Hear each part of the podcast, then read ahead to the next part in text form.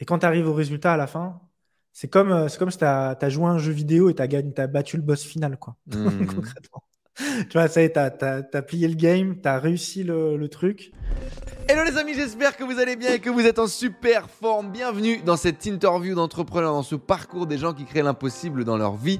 On va rentrer dans leur tête et dans leur basket pour comprendre ce qui fait leur parcours. Aujourd'hui, je suis super content de vous présenter le parcours de Yacine qui va nous partager son parcours de salarié pas content euh, dans un grand groupe, dans une grosse boîte, dans la communication et la découverte de l'entrepreneuriat, la découverte du business, les premières missions en freelance jusqu'à son plus gros lancement il y a quelques semaines dans lequel il a réalisé plus de 70 000 euros en un mois.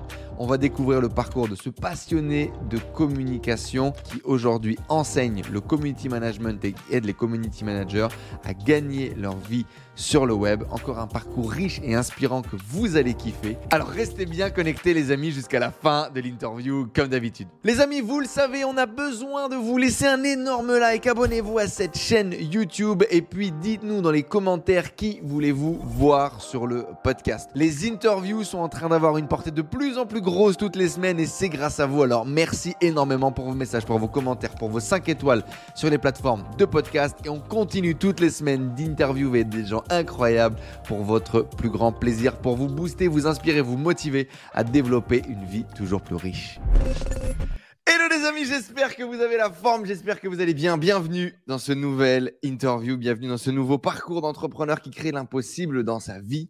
Et aujourd'hui, on a la chance d'accueillir Yacine. Yacine, comment tu vas? Salut Enzo, ça va super et toi? Est-ce que tu es content d'être là? Franchement, ouais, je te disais, j'ai l'impression de passer chez Ardisson à la télévision. Euh, Écoute, j'espère qu'un jour, on aura plus de portée euh, qu'Ardisson et qu'on fera du contenu un petit peu plus bienveillant parce qu'il est quand même connu aujourd'hui pour. Ouais, mais tu sais, pour moi, tu un, pour moi, tu un modèle sur les interviews. Je te regarde faire des interviews depuis, je sais pas, 3-4 ans. Euh, jamais j'aurais cru qu'un jour, je serais interviewé chez Enzo. Euh, donc c'est cool. Et non, non, en plus, j'adore comment tu fais tes interviews. Je me, je me suis inspiré aussi de questions que tu posais mmh. euh, quand je faisais, il y a, il y a pas longtemps, pendant une fois par semaine, je faisais des interviews sur Instagram. Ouais. Et, euh, et j'avais regardé justement comment tu posais tes questions. Ça m'inspirait vachement. Donc, euh, ouais, non, pour moi, c'est un peu spécial d'être là. J'adore, on démarre, je me fais saucer. On est au bon endroit, les amis. Bienvenue. Merci beaucoup, Yacine, pour, euh, pour tes compliments. Les amis, c'est grâce à vous, tout ça. C'est grâce à vous, c'est grâce à la force que vous donnez, à l'engagement que vous faites sous les vidéos. Donc, continuez, mettez des likes, abonnez-vous à cette chaîne si vous voulez découvrir un nouveau parcours d'entrepreneur toutes les semaines. Et puis, mettez 5 étoiles si vous êtes sur les plateformes de podcast. C'est grâce à vous que depuis 3 à 4 ans maintenant, on continue de faire des interviews. Je dirais même 5 ans c'est grâce à vous. Merci la famille et merci beaucoup Yacine. Ça me met de très bonne humeur pour démarrer euh, cet échange. Yacine, euh, en plus d'être un super mari, un super papa, tu aides les gens à changer leur vie grâce aux réseaux sociaux. Tu leur apprends le community management et ensuite tu leur apprends à mieux vendre leurs services de community management. Tu les mets en relation avec des entreprises et tu aides du coup ces entreprises à avoir de meilleures stratégies dans leur community management. Tu viens de faire un super lancement dans lequel tu as fait des chiffres extraordinaires dont on parlera dans quelques minutes. Mais avant ça, raconte-nous tout. C'est quoi ton histoire à toi? J'adore euh, les questions. Tu nous fais remonter, tu veux que je remonte jusqu'à quand? Bah, il y, a, une chose, moi, qui m'intéresse vraiment, c'est qu'on comprenne les racines, ta vision de l'argent, ta vision du travail, pour souvent, en général, comment est-ce que tu as fait pour casser, tu vois, ce, terreau dans lequel mmh. tu as grandi? Donc, partage-nous parce que je sais que tu as un terreau très riche, toi. j'aurais, tu vois, euh, j'aurais jamais pensé que quand j'étais plus jeune, j'allais devenir entrepreneur. Mmh. Euh, tu vois, moi, mon père, il est prof, ma mère, elle est assistante sociale. Mmh. Euh, je me rappelle quand j'étais au collège-lycée, tous mes potes, on était tous des fils de profs. D'accord. donc, tu vois. Et euh, moi, du coup, bah, c'était important de faire des bonnes études. Donc, j'ai fait Sciences Po. Donc, j'ai fait l'Institut d'études politiques de Grenoble. Et, et mon objectif, c'était de faire du lobbying à Bruxelles. Tu vois, c'était d'aller à Bruxelles, travailler dans un grand cabinet de lobbying, voilà, dans, dans cet univers-là. Comment t'en étais arrivé à prendre cette décision? J'imagine que c'était pas tes rêves de gosse. en fait, tu sais, Sciences Po, c'est la voie que tu fais quand tu sais pas quoi faire. D'accord. Tu vois, tu te dis, OK, ça va pas me fermer des portes, c'est pas trop mal. En même temps, ça me, je suis pas obligé trop de me spécialiser. Donc, je suis parti euh, là-dedans. C'était super cool. Hein. J'ai appris plein de choses. J'ai rencontré des gens super. Euh, et puis, en fait, bah, j'ai décidé de me spécialiser là-dedans, dans les affaires européennes. Et pendant, que, bah, pendant mes stages de fin d'études, en fait, j'ai découvert la communication mmh euh, lors d'un stage à Bruxelles où, en fait, tu sais, quand tu es en stage, tu fais un peu de la veille. Mmh et donc, moi, je faisais de la veille et j'utilisais pas mal. Alors, ça, je te parle de ça, c'était 2010-2011. Mmh et donc. Euh, tu utilisais pas mal Twitter, c'est ça? Voilà, c'était mmh. ça. Et en fait, euh, alors, parmi les gens qui étaient dans le cabinet, eux, ils n'utilisaient pas. Enfin, c'était les trucs qui étaient, qui étaient nouveaux. Et moi, je sentais que ça m'attirait, tu vois, les réseaux sociaux à ce niveau-là. Et, euh, donc, on faisait des affaires publiques mais il y avait aussi tout un volet communication, relations presse, relations publiques, etc. Et donc moi, je suis rentré en fait, euh, je suis rentré par, par là. Et finalement, après ça, en fait, je me suis retrouvé à, à, changer un petit peu de voie, mais ça restait quand même dans la continuité de ce, de ce stage-là. C'est que j'ai intégré une agence de communication.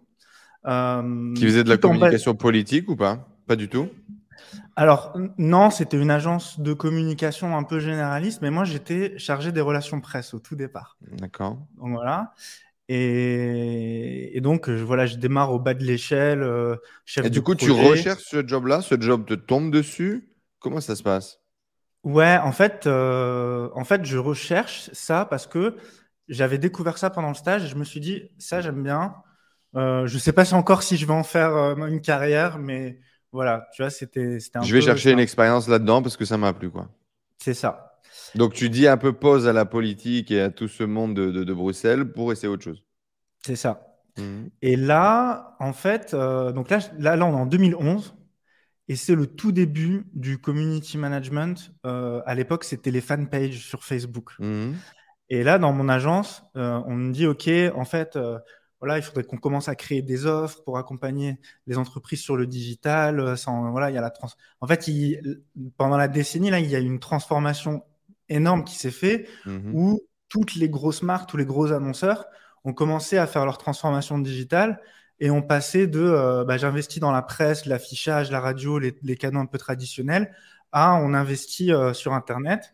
Et donc, c'était euh, bah, les premières campagnes de display, les premiers euh, sites internet, les campagnes d'emailing, et c'était c'était nouveau. Et je pense que toi, tu étais là aussi à cette époque. Enzo, je suis arrivé un petit peu après. Je suis arrivé un petit peu après, mais effectivement. de, quoi, de quoi je parle. Quoi. 100%.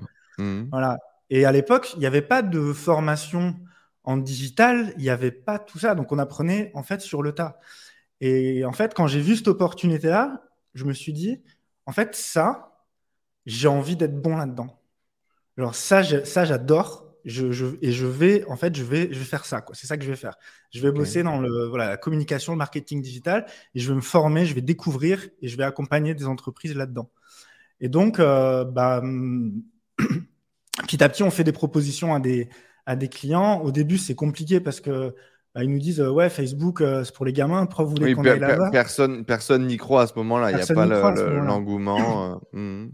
c'est ça ou en tout cas il n'y a pas autant d'investissement qu'on aimerait qu'il y ait et c'est pas aussi en vogue qu'aujourd'hui hmm. c'est ça mais du coup c'est ça nous force en fait à bah, en fait, ça m'a forcé aussi à apprendre à vendre du digital, tu vois. Mmh. Donc, euh, À ce moment-là, du coup, tu étais aussi chargé de la relation client, de la vente, en plus de, de gérer les campagnes ouais. C'est ça. Ouais, c'est ça. En fait, en tout cas, moi, c'est ce que je veux. Donc, au final, dans l'agence, c'est un peu le rôle que je prends.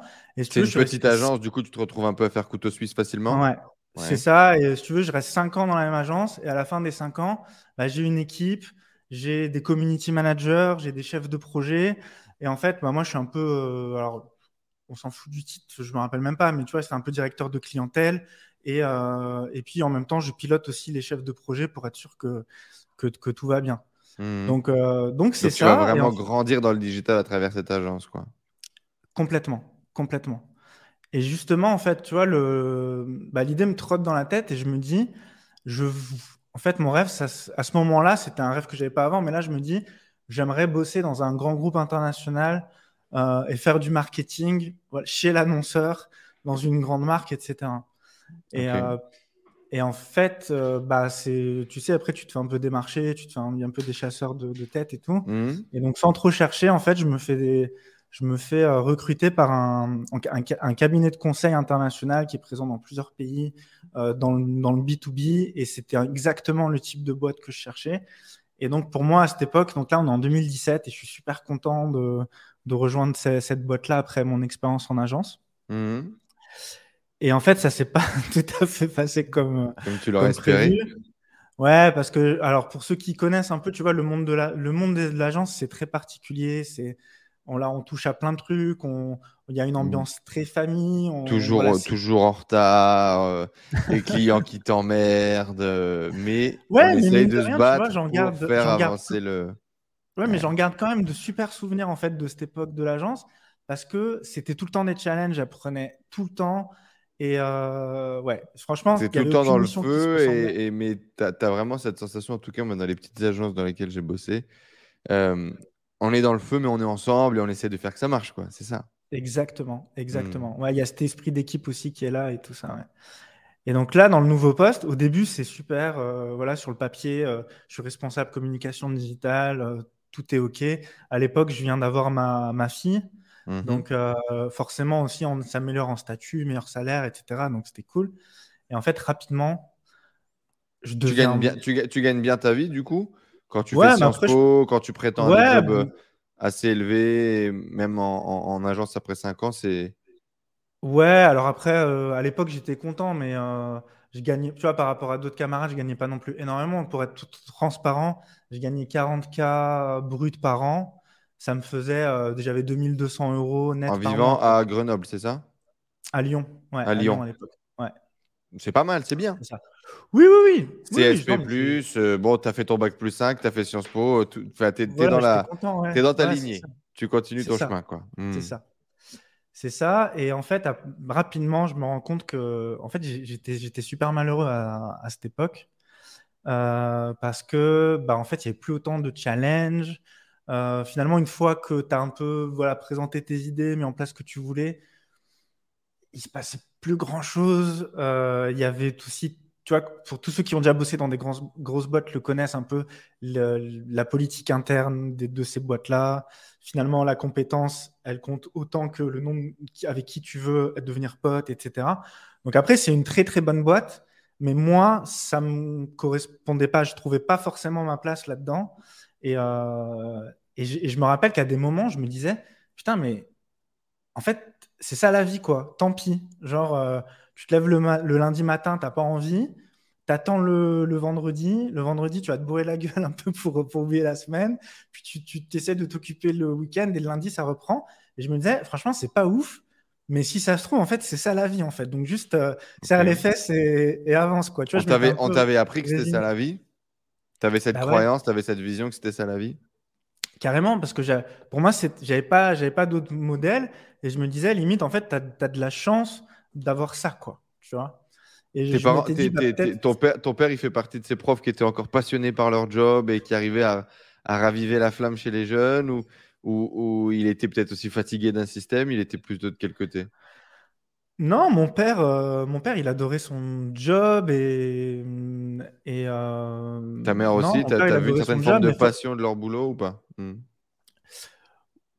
Est-ce que, est-ce qu'ils étaient euh, passionnés de leur boulot Ouais, est-ce est que, est que toi, tu les voyais justement avoir la banane, partager des bonnes expériences de travail et tout Ouais, carrément. Mais tu sais, en fait, mes parents, ils avaient, enfin, ils avaient des métiers, je pense, qui avaient aussi un peu plus de sens tu vois, je dirais pas que j'avais un bullshit job, c'est pas vrai, tu vois, mais, mais euh, bon, quand tu es prof ou quand tu es dans le social, tu as aussi un impact un peu différent. Bah, un impact social, tu travailles pour une entité finalement et t'as pas, tu vois, tu sens pas l'impact euh, direct euh, de ce que tu fais. C'est ce qui te manquait, tu penses, à ce moment-là? Ouais, c'était de l'humain, des émotions, de l'aventure, sentir, qui, sentir vivant, quoi. Tu vois, c'est ça que c'est ça que j'avais pas. Et, tu vois, je me disais, bah écoute, c'est pas grave, si jamais tu bosses bien, tu auras une promotion et puis ça va peut-être changer, mais tu vois, voilà, je voyais pas trop en fait comment ça pouvait euh, s'améliorer. Et c'est à ce moment-là où j'ai commencé à m'intéresser euh, au business en ligne avec des, des rencontres que j'ai fait. Et notamment, alors je vais, je, vais, je vais parler de lui, mais il va, quand il, va, il, va, il va halluciner que je parle de lui dans la vidéo s'il le voit. Mmh. Mais j'avais rencontré un mec qui s'appelait Marvin. À l'époque, moi j'avais 28 ans. Et lui, il avait 23 ans, donc beaucoup plus jeune que moi. Et, euh, et je lui dis, ouais, qu'est-ce que tu fais, tout ça? Il me dit, bah moi j'ai une chaîne YouTube, euh, je parle d'investissement immobilier. Je lui dis, ok, t'as as 23 ans, tiens, ça m'intrigue, qu'est-ce qui se passe et tout. Et il me dit, bah ouais, en fait, euh, en fait j'ai fait un crédit étudiant. Et du coup, quand tu fais un crédit étudiant, tu commences à rembourser 5 ans après et tu es à 0%. Mmh. Et il me dit, et donc j'ai emprunté à la banque en crédit étudiant et avec ça, j'ai acheté un appart. Et là, en fait, je touche des loyers et, du coup, je fais une chaîne YouTube pour expliquer comment j'ai fait ça et je vends une formation derrière. Et moi, dans la tête, je me dis, attends, le mec, il a 23 ans, il a acheté un appart, euh, il vend des formations sur Internet. Je me dis, et moi, je suis en train de me faire chier. j'ai, 50 50 plus que lui. Je suis en train de me faire chier et tout. Je me dis, il y a un truc que j'ai pas compris dans, dans, le truc. Et donc, je commence à, lui poser des questions, à essayer de comprendre. Et c'est une rencontre un peu impromptue comme ça, euh, qui sort de en fait, euh, en fait, il était stagiaire. il était stagiaire, tu vois. Et il faisait ça, il faisait ça à côté parce que voilà, il était étudiant, mais lui, c'était sûr qu'il allait pas. C'était ton ange gardien, frérot. C'est le mec qui t'a mis la puce à l'oreille, c'est trop fort. complètement, complètement. Mais je, lui ai déjà dit, franchement, euh, il, m'a fait un gros, gros déclic quand je l'ai rencontré.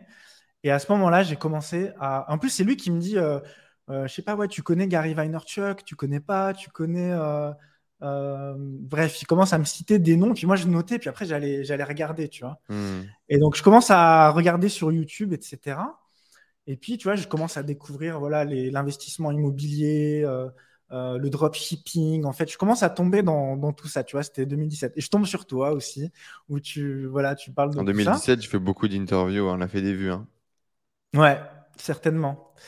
Et donc, euh, je me dis, voilà, là, à ce moment-là, en fait, j'ai voilà, là, là, j'ai dit, OK, en fait, il y, a une, il y a une autre possibilité, il y a autre chose. Tu vois, et là, à ce moment-là, je ne sais pas ce que je vais faire, je ne sais pas quelle voie je vais prendre, mais à ce moment-là, je comprends que je vais, à un moment donné, je vais démissionner, je ferai autre chose, je ne sais pas quoi, mais voilà, la décision, elle est prise. Là, tu ouvres la porte de dire, je ne suis pas obligé de rester dans ce statut où je me fais chier, où je manque d'aventure, la vie, elle peut être autre chose que ça, quoi. C'est ça. Tu vois, à l'époque, ça me paraît encore énorme. Tu vois, je me dis, waouh, ça serait un truc de fou. Mais, mais je sais pas, je m'accroche au truc. Il y a la petite étincelle qui commence à grandir. Ouais, voilà, c'est ça. Hmm. Et, du coup, tu n'avais pas d'entrepreneur autour de toi, tu n'avais jamais envisagé l'entrepreneuriat, c'est pas quelque chose qui te parlait. Tu te voyais plus soit à Bruxelles, soit dans des grosses entités qu'autre chose. Quoi. Ouais, mais tu sais, j'ai envie de te dire, c'est même pire que ça, parce que quand j'étais à Sciences Po, euh, avec tous mes potes, on se foutait de, on se foutait de la gueule des mecs qui étaient en école de, commerce. et qui voulaient monter des trucs. Hmm. C'était ça, c'était en mode ouais, mais eux, euh, ils, tous, ils savent juste faire de l'argent, mais ils n'ont aucune culture. Euh, tu vois, genre nous on est, nous on est des intellos, euh, tu vois, on a, on a, plus que ça. Donc tu sais, il y avait un peu aussi ce, ce, truc-là, tu vois. Cette rivalité. Cette rivalité. Et si tu veux, voilà, il y avait aussi ce truc de ouais, si toi tu veux, si tu veux gagner de l'argent, si tu veux juste gagner de l'argent euh, bah en fait, voilà, tu vas pas t'épanouir ou tu vas, tu vas poursuivre quelque chose de pas très noble. Donc j'avais quand même ça, tu vois, dans, quand j'étais plus jeune. Donc forcément, il y avait la noblesse du travail. Il faut faire quelque chose de bien, avoir un travail qui a du sens.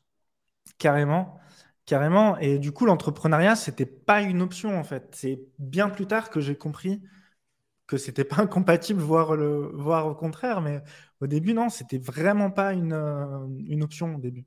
Hmm. Carrément. Et du, Ouais, du coup, je, te, continue l'histoire, mais après, donc là, je, veux tester des choses en fait. Donc, le, premier truc que je teste, c'est, euh, bah, je m'inspire un peu de mon pote Marvin. C'est mhm. comme je suis en CDI, je fais un crédit, j'achète un appart et je le mets sur Airbnb, tu vois. Ok. Euh, Ça, je mets combien de temps à combien de temps tu, tu passes de l'information à l'action? Mais c'est ça qui est ouf, c'est qu'en fait, ça a pris trois mois. Direct. voilà. En fait, Marvin, il m'a expliqué comment ça marche. Je Tout de suite, je suis allé faire des visites, je suis allé voir la banque et ça, s'est fait en fait en trois mois. quoi. Tu devenu étais déjà propriétaire de ta résidence principale? Non, non, non. Et donc à 28 ans, donc tu es déjà avec ta femme? Ouais. Tu es déjà avec ta femme, tu n'avais pas encore acheté. Tu rencontres un gamin et tu te dis je vais devenir propriétaire du jour au lendemain. C'est ça. Est-ce que tu t'étais dit que tu allais un jour devenir propriétaire et tout C'était quoi ta vision par rapport à ça? Ouais, mais c'était de faire de l'investissement locatif, d'avoir un revenu en plus, etc. Non, mais avant, est-ce que tu pensais que c'était disponible? Est-ce que tu pensais que c'était ah possible? Est-ce que tu t'étais dit que tu allais être propriétaire et puis tu aurais une maison à 50 piges? Enfin, tu vois, c'était quoi ta Ouais, non, mais c'est ça. Je m'étais dit, la première maison que j'achèterais, ça sera ma résidence principale et tout ça. Et tu sais, en plus, là, on est en 2022, là où on fait cette vidéo. Aujourd'hui, ça s'est encore plus démocratisé. C'est-à-dire, il y a eu mmh. des émissions à la télé. Euh, euh, voilà, tu vois, maintenant tout le monde a fait un peu de l'investissement locatif. En 2017, c'était le début de, ça, en fait. Donc, euh, c'était vraiment. C'était réservé uniquement aux investisseurs, les mecs chevronnés. C'était pas trop connu encore qu'on pouvait développer ça. Ouais. Ouais, c'est ça. Et en fait, bon, moi, dans ma tête, je m'étais dit, ça va me faire un revenu et tout. En fait, pas du tout. C'était hyper compliqué, je le dis honnêtement. J'allais entre midi et deux changer des draps. Euh, tu vois, bon, ce qui était bien, j'avais bien fait le job. Donc, l'appart, il était super bien positionné sur Airbnb. Donc, niveau marketing, c'était bon. Mais après, derrière, la logistique, c'était tout un truc. Et finalement, il a fini en, mode longue durée, surtout avec le Covid et tout ça. Donc, c'est fini la location saisonnière. Mais euh, au départ, tu as expérimenté, la, expérimenté direct, quoi. C'est fou. C'est ça. T'as pas eu peur? et après, après, tu vois, je, regardais, euh, je regardais tes vidéos et d'autres. Et je commence à avoir le, dropshipping, tu vois, l'opportunité du dropshipping. Qu'est-ce que je fais? Je me dis, bah j'y vais. Donc du coup, je crée mon Shopify, je, choisis une niche, etc. Je, vends des, tableaux euh, fabriqués dans des, usines, dans des usines en Chine, tu vois, mmh. donc avec des trucs thématiques et tout. Et là, je me rappellerai tout le temps, genre, euh, j'ai mis le, la première publicité, j'ai mis la première pub et je suis allé me coucher. Et dix minutes après, j'ai eu une euh, notification Stripe. Waouh. Et là, je me suis dit, mais qu'est-ce qui se passe? C'est un truc de fou. Sauf que le, en fait, ce qui s'est passé, c'était il y en a eu trois de notifications Stripe en tout, tu vois. Donc mhm. Mais, euh, mais la, la, sensation que ça a fait quand il y a eu la notification, c'était c'était un truc de fou. Tu as accompli le truc, tu le mets en place, ça marche direct. quoi. Exactement. Et euh, alors, j'y connaissais rien, donc forcément, en plus, je suis arrivé un peu tard et tout. Euh, j'ai pas perdu j'ai pas gagné d'argent avec le dropshipping, mais j'en ai pas perdu non plus, donc c'est déjà pas mal. Mais en fait, j'ai adoré parce que voilà, j'ai appris à voilà comment. Bah, t'étais à l'aventure 100%. Toi qui manquais d'aventure, là, euh, là, t'étais dans le cœur de l'aventure, quoi. Ouais, c'est ça, c'est ça. Euh, mais voilà, je me suis dit, en fait, aussi le truc qui me dit, je me dis, j'arrête, c'est que j'avais commandé les tableaux que je vendais et je me suis dit, tiens, je vais, je vais en offrir à mon père pour et puis en même temps, il me dira si c'est cool, parce qu'en plus, j'avais même pas testé le produit, tu vois. Mmh. Et là, mon père, il m'envoie un message, il me dit, mais c'est quoi cette merde que tu m'as envoyé Et il me dit, mais c'est mal fait et tout. Il me dit, c'est quoi ce truc? Et là, je me dis, non, mais c'est bon, je vais pas. Tu vois, pas je me sentais pas bien, tu vois. je me sentais pas bien. Et, euh, et, donc, voilà. Mais donc, en fait, si tu veux, je suis en train d'expérimenter. Là, on est toujours en 2018. J'expérimente des trucs. Et justement, le, passage au l'achat immobilier, etc., t'as pas peur? C'est un gamin de 23 ans qui t'a donné euh, deux modes d'emploi à travers deux, réunions café. Et toi, tu fais un crédit, tu achètes un truc, tu te lances dans une aventure comme ça. Ouais, mais, euh, mais en fait, j'avais quand même réfléchi au truc. C'est pas juste parce que quelqu'un m'en a parlé, c'est m'en a parlé, m'a mis la puce à l'oreille, je me suis renseigné je me suis rendu compte que plein de gens faisaient ça et qu'il y avait certains critères dans lesquels ça marchait. Je me suis dit, bah, pourquoi pas? Voilà, je me suis dit, euh, au, voilà, au pire, bah, je voyais pas en fait trop les. Est-ce que tu as eu besoin d'acheter une formation, de suivre quelque chose ou tu l'as fait directement avec le contenu gratuit que tu as trouvé sur Internet? Non, même pas. J'étais juste, je regardais du YouTube à fond et, euh, et voilà. Et, ça s'est bien passé. Ton achat s'est bien déroulé, la mise en location, boum, boum, c'est passé. Ouais, ouais, ouais, ça s'est bien déroulé. Aujourd'hui, euh, tu vois, cette opération, elle, je suis break-even, on va dire. Donc, un vrai investisseur dirait que, que je ne l'ai pas super bien géré. Mmh. Voilà mais, euh, mais je perds pas d'argent avec le truc. C'est pour moi, c'est un peu comme une épargne, tu vois, que je me fais. Euh, voilà, j'en parle jamais. Hein, c'est pas, c'est pas, c'est pas une opération de ouf, mais euh, mais c'était pas. Tu vois, mais tu as ton bien immobilier qui travaille et tu amortis de l'argent tous les, tous les ans, quoi. Ouais, c'est ça, c'est ça. Et puis, tu as testé l'opération, tu t'es, es devenu propriétaire du jour au lendemain, tu as testé euh, le Airbnb, c'est quand même pas mal de choses. Ouais, ouais non, c'est ça, c'est ça. Et, donc, si tu veux, à un, moment donné, il y a, y une ancienne collègue de, l'agence où, je bossais avant qui me contacte et qui me dit Ouais, tu sais, j'ai quitté l'agence, Maintenant, j'ai monté mon, ma propre agence. Elle, elle était plus euh, dans l'événementiel et tout ça. Et elle me dit, ouais, là, mon client, je voudrais l'amener sur les réseaux sociaux, en gros, faire du community management, mais moi, j'y connais rien. Je me rappelle que toi, tu étais calé là-dedans et tout. Ça te dit pas de, bah, de gérer ses comptes. Et là, je lui dis, bah ouais, grave, ok. Et elle me dit, ok, tu vas prendre combien? Et moi, à l'époque, tu vois, j'avais déjà mon salaire. Je lui dis, bah, je sais pas, 300 euros par mois, euh, je pense que c'est très très bien, tu vois. J'étais super content. Alors, c'était peanut. Donc, elle, elle était super euh, contente aussi parce qu'elle, du coup, elle facture un cas ou, un cas au client et toi, tu lui prends 300. C'est ça. Donc, du coup, ça se passe bien. Après. Euh, à ce moment-là, du coup, il n'y a même pas le problème de facturation. Tu te dis pas, tiens, il faut que je crée un statut, tout ça. Non, on se prend pas la tête avec ça. Ou déjà, il faut commencer à réfléchir à ça. La partie légale, par euh, exemple, pour faire le dropshipping, est-ce que tu t'es fait chier à monter une auto-entreprise ou est-ce que tu l'as fait comme ça On verra ce qui se passe? Non, parce que justement, en fait, je m'étais dit, euh, à partir du moment où ça fait vraiment du chiffre, là, je régulariserai le tout. Mais à l'époque, il n'y avait pas de quoi justifier qu'on se prenne la tête par rapport à ça. Par contre, D'accord, donc ce n'était pas une barrière pour toi. C'est important parce que tu sais, il y a plein de gens qui, qui ne lancent pas de projet parce qu'ils ne savent pas comment ça marche, quoi.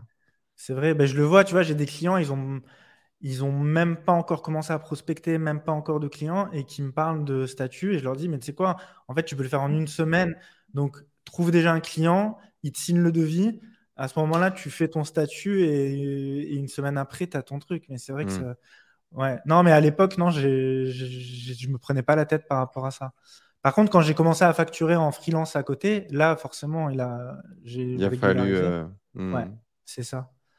Et, euh, et, donc, si tu veux, tu vois, là, le truc de freelancing, je me dis, il y a un truc, parce qu'en fait, ça se passe bien. Et je me dis, bah, j'ai pas besoin de créer un site web, il n'y a pas besoin d'aller changer des draps, il n'y a pas besoin de. Tu vois, il y a. En fait, tu as juste une compétence, donc quelque chose que tu as déjà, que tu sais faire, une expertise. Que tu fais tous les jours au boulot. Que tu fais déjà tous les jours. En fait, tu as juste à trouver un client. Dès le lendemain, tu commences à l'accompagner, puis à la fin du mois, il te paye, quoi. Donc, en fait, euh, je me dis, mais en fait, c'est pas, pas plus compliqué que ça.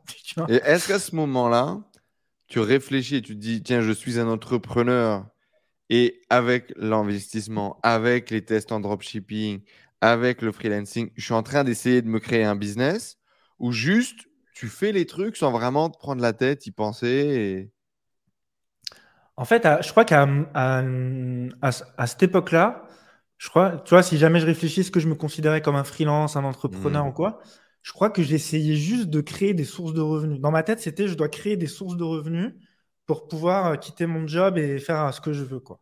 Ok. Donc il y avait cet objectif de quitter son job. Ouais, c'était ça. C'était vraiment ça l'objectif. Et donc, euh, donc, tu vois, je commence à faire des missions en freelance. Et puis, du coup, bah, en fait, je bosse plutôt bien. Donc, du coup, il y a, des recommandations et tout. Et à un moment donné, je réponds à une annonce euh, dans un groupe Facebook et finalement, je vends le truc et tout. Et je me dis, mais en fait, euh, en fait c'est ça. En fait, je me prends la tête. En fait, j'ai déjà tout.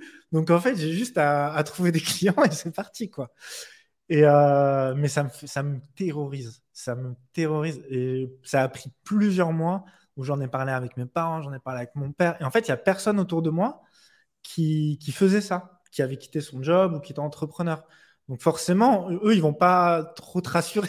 Et si toi, t'es pas sûr de toi, c'est pas eux qui vont te dire, bah si, vas-y, tu vois. Donc du coup, j'avais, j'avais vraiment peur. Et je me disais. T'as peur de quoi, du euh, coup, à ce moment-là? bah, Je me dis, imagine, je quitte mon job et en fait, on n'a plus d'argent. Qu'est-ce qui se passe? On va être à la rue avec ma femme, ma fille, on fait comment? Euh, En plus, euh, j'avais genre j'avais déjà quelque chose et je l'ai, détruit. Donc en fait, enfin, tu vois, je me, je me, je pense comme plein plein de gens qui qui, étaient dans, qui sont dans ces situations. Et au final. Euh, Donc l'habitude, l'habitude du paycheck, quoi. Ça fait, à ce moment-là, ça fait quoi? Ça fait 10 ans que tu encaisses des salaires tous les mois, c'est ça à peu près? 8 ans. 8 ans. 8 ans. Ouais. Et donc, du coup, tu te dis, putain, si à la fin du mois, le truc il tombe pas, comment est-ce que je vais faire? C'est ça. Ah ouais. c'est ça. Et puis, j'avais pas, j'avais pas beaucoup d'argent de côté, euh, tu vois, donc j'avais pas, j'avais pas de quoi. Euh, c'était vraiment un risque, quoi. Et, euh, et puis, ta fille, elle a quel âge ta fille? Elle a un an, un an et demi à ce moment-là? Elle a deux ans là. deux ans. Deux ans. Ouais. Ouais. ouais. Et en fait, là, dans mon job, ça commence vraiment à plus aller. Il y a un changement dans ma hiérarchie. On me donne encore plus de. On me donne beaucoup de boulot à ce moment-là et tout.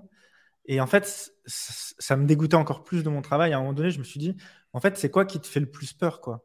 C'est de continuer à galérer comme ça ou de prendre le risque? Et vraiment, je me suis posé la question. Et à un moment donné, je me suis dit, mais tu sais quoi, en fait, je veux plus de ça, en fait. Donc, je vais prendre le risque. Et en fait, je vais faire en sorte que ça marche. Et je vais pas me laisser le choix. Et ça va marcher. Et voilà. Et du coup, ce ah, le dégoût de la situation en place devient plus fort que la peur de se lancer? Exactement. C'est ça. il y a quand même plusieurs mois quand même qui se passent entre l'envie et la décision pour le coup. Tu achètes un appartement en, trois mois alors que tu connais rien. Tu te lances dans l'e-commerce euh, sans te poser trop de questions en deux semaines, mais tu mets plusieurs mois à devenir freelance alors que tu étais déjà, euh, avais déjà toutes les compétences, tu avais déjà des revenus. C'est marrant. Complètement, complètement. Mais c'était vraiment des peurs. Et du coup, en fait, c'était vraiment l'abandon du CDI et cette perte de routine. Carrément. Carrément. Et, c'était quoi le, le, le fondamental? C'est l'argent? C'est l'argent, c'est ta famille? Est-ce que c'est le regard des gens? Qu'est-ce qui est la vraie peur qu'il y a derrière? C'est de se retrouver sans rien avec ta ouais, c'est la sécurité. C'est la sécurité. C'est de se dire, euh, ok, je fais quoi euh, On doit payer le loyer, on doit payer les courses. Je fais quoi? Genre, euh, je vais dire, ah bah désolé, en fait, j'ai décidé de démissionner, mais j'aurais peut-être pas dû. Enfin, et de, tu vois, et de se retrouver dans cette situation-là. T'avais jamais, t'avais jamais, t'avais toujours été plutôt du côté effectivement sécuritaire, tranquille du truc, ou t'avais déjà essayé de faire des petits business, tu cherchais à gagner des, trucs à droite, à gauche. Est-ce que c'est un trait de caractère ou au contraire pas du tout Et toi, c'était vraiment le, le truc, non, tu parce faisais que ton pour job moi, le, la seule manière de gagner de l'argent dans ma tête, c'était le salariat. Et si tu voulais gagner plus d'argent, il fallait avoir une promotion ou changer de job. Ou voilà. Pour moi, c'était, il y avait que ça en fait. Et c'est juste avec cette expérience-là que je venais de faire dans les mois derniers que j'avais compris qu'il y avait d'autres manières de gagner de l'argent. Et j'étais convaincu, mais j'avais vraiment peur de sauter et d'y aller. Quoi. Parce que euh, je le comprenais en théorie, mais je ne l'avais pas fait. Tu vois, tu as d'autres gens, ils, ont, ils, vont, ils vont déjà remplacer leur salaire à côté. Et ensuite, ils vont se dire, OK, moi, je, je gagnais même pas encore mon salaire en fait. Quand tu gagnais quoi? Tu gagnais 500-600 balles? À ce moment-là? Je gagnais 700 euros à peu près, ouais. ouais. Tu sais à qui je suis en train de penser? Je suis en train de penser à Yvan. Yvan qui est du coup un, autre membre de la tribu. Parce que tu vois, toi ou toute ta vie, ton truc c'était de gagner ton salaire et machin. Lui, il a jamais gagné un salaire normal. Tu vois, c'est marrant que tu as des profils qui sont tellement opposés et différents. C'est le mec, il a toujours euh, récupéré 50 balles par-ci, 50 balles par-là en essayant de bosser à droite à gauche. Alors que toi, il n'y avait qu'une seule voie, c'était le salaire. C'est ça.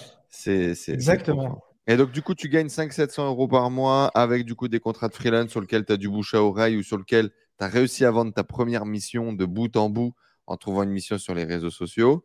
Et là, tu te dis, allez, le dégoût, j'en peux plus, ils me font chier. Est-ce que tu fais quoi? Tu négocies euh, une rupture conventionnelle? Tu, tu, ouais, quand même, pas fou. Ouais, ouais, bah de toute façon, ça coûte rien de demander. Mais oui, du coup, ça se termine sur une rupture conventionnelle. Donc ça, c'est cool, tu vois, ça laisse... Euh, le chômage. voilà.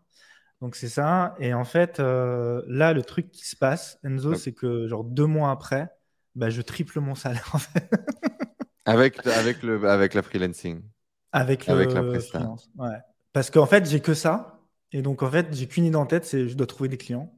Et du coup, bah, en fait, juste, je là, tu sais aussi, le truc, c'est quand tu es en poste, tu peux pas chercher des clients. Parce que mhm. tu te dis, si, je, voilà, si mes collègues me voient en train de communiquer, qu'est-ce qu'ils vont dire, etc. Tu sais, tu dois le faire un peu. Ouais, puis c'était pas ton état d'esprit, de toute façon. Tu sais, tu partais pas en mode euh, machine, survivor, euh, c'est pas ce que tu cherchais à développer. Non, c'est ça, c'est ça. Mais tu vois, en fait, je fais un truc très simple, tu vois, je, je réfléchis un peu à ce que je peux proposer. Tu vois, je me positionne en tant que consultant marketing sur les réseaux sociaux. Donc, euh, c'est un mix entre du community management et du Facebook Ads, en gros. Mmh. voilà, il y a de l'organique et du payant. Euh, je sais à peu près quelle boîte je veux viser. Euh, je fais une vidéo, je crée un lead magnet. je crois que tu n'appelleras pas, j'imagine, lead magnet à l'époque, parce que si tu maîtrisais déjà ce, ce, système de funnel et ce jargon ou pas? Un peu, mais j'ai appelé ça un e-book, quoi. Mais, mmh. mais ouais, j'avais quand même tu vois, en fait, j'ai Tu avais quand même ce background aussi d'agence à l'époque. Donc, euh, à l'époque, on faisait des livres blancs pour tous ceux qui ont connu. Exactement. Des e-books, des livres blancs. Et euh, OK. C'est ça.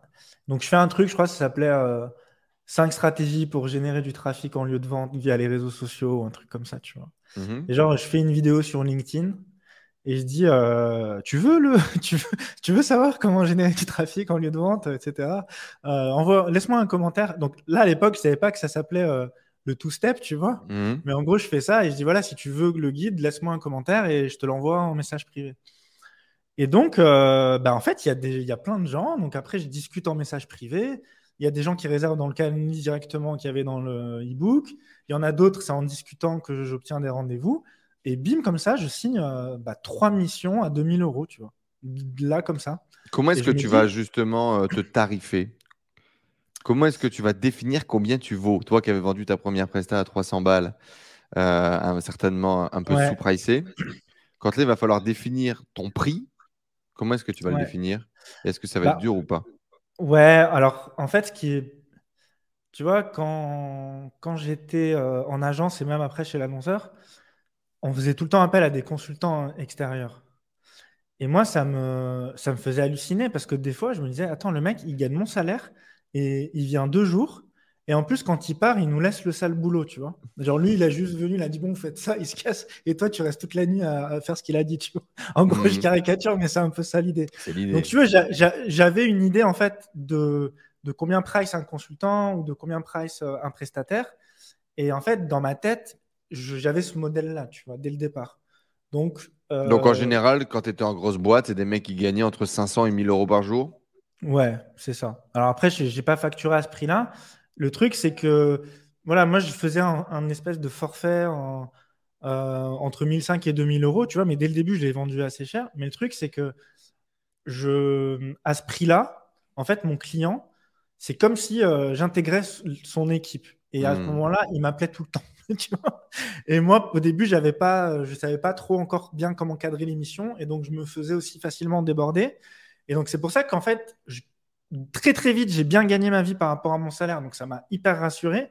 Mais rapidement aussi, je me suis dit, ouais, mais je peux pas non plus continuer comme ça parce qu'il y a un moment donné, je vais péter un câble ou euh, je vais être, voilà, c'était trop en fait. Qu'est-ce qui se passe du coup à ce moment-là quand tu quittes ton job Tu dis à ta famille, voilà, je vais devenir freelancer. Est-ce que tu annonces à tout le monde que. Euh, ben voilà, je, me rappelle que j'aime pas dire, euh, je me rappelle que j'aime pas dire le mot freelance parce que dans mon entourage, en mode freelance, c'est la loose, quoi. C'est en gros, tu es en train de. Tu dis consultant euh, parce que c'était classe à l'époque, c'est ça? Donc, je dis consultant, je disais, je bosse pour moi. Je me rappelle, je disais, je bosse pour moi. Tu vois Genre, hmm. voilà. C'était ça. Et, et je fais un coaching aussi à ce moment-là. Avec qui? Pour faire Avec quoi? Amin Lams. Ah, mon frérot.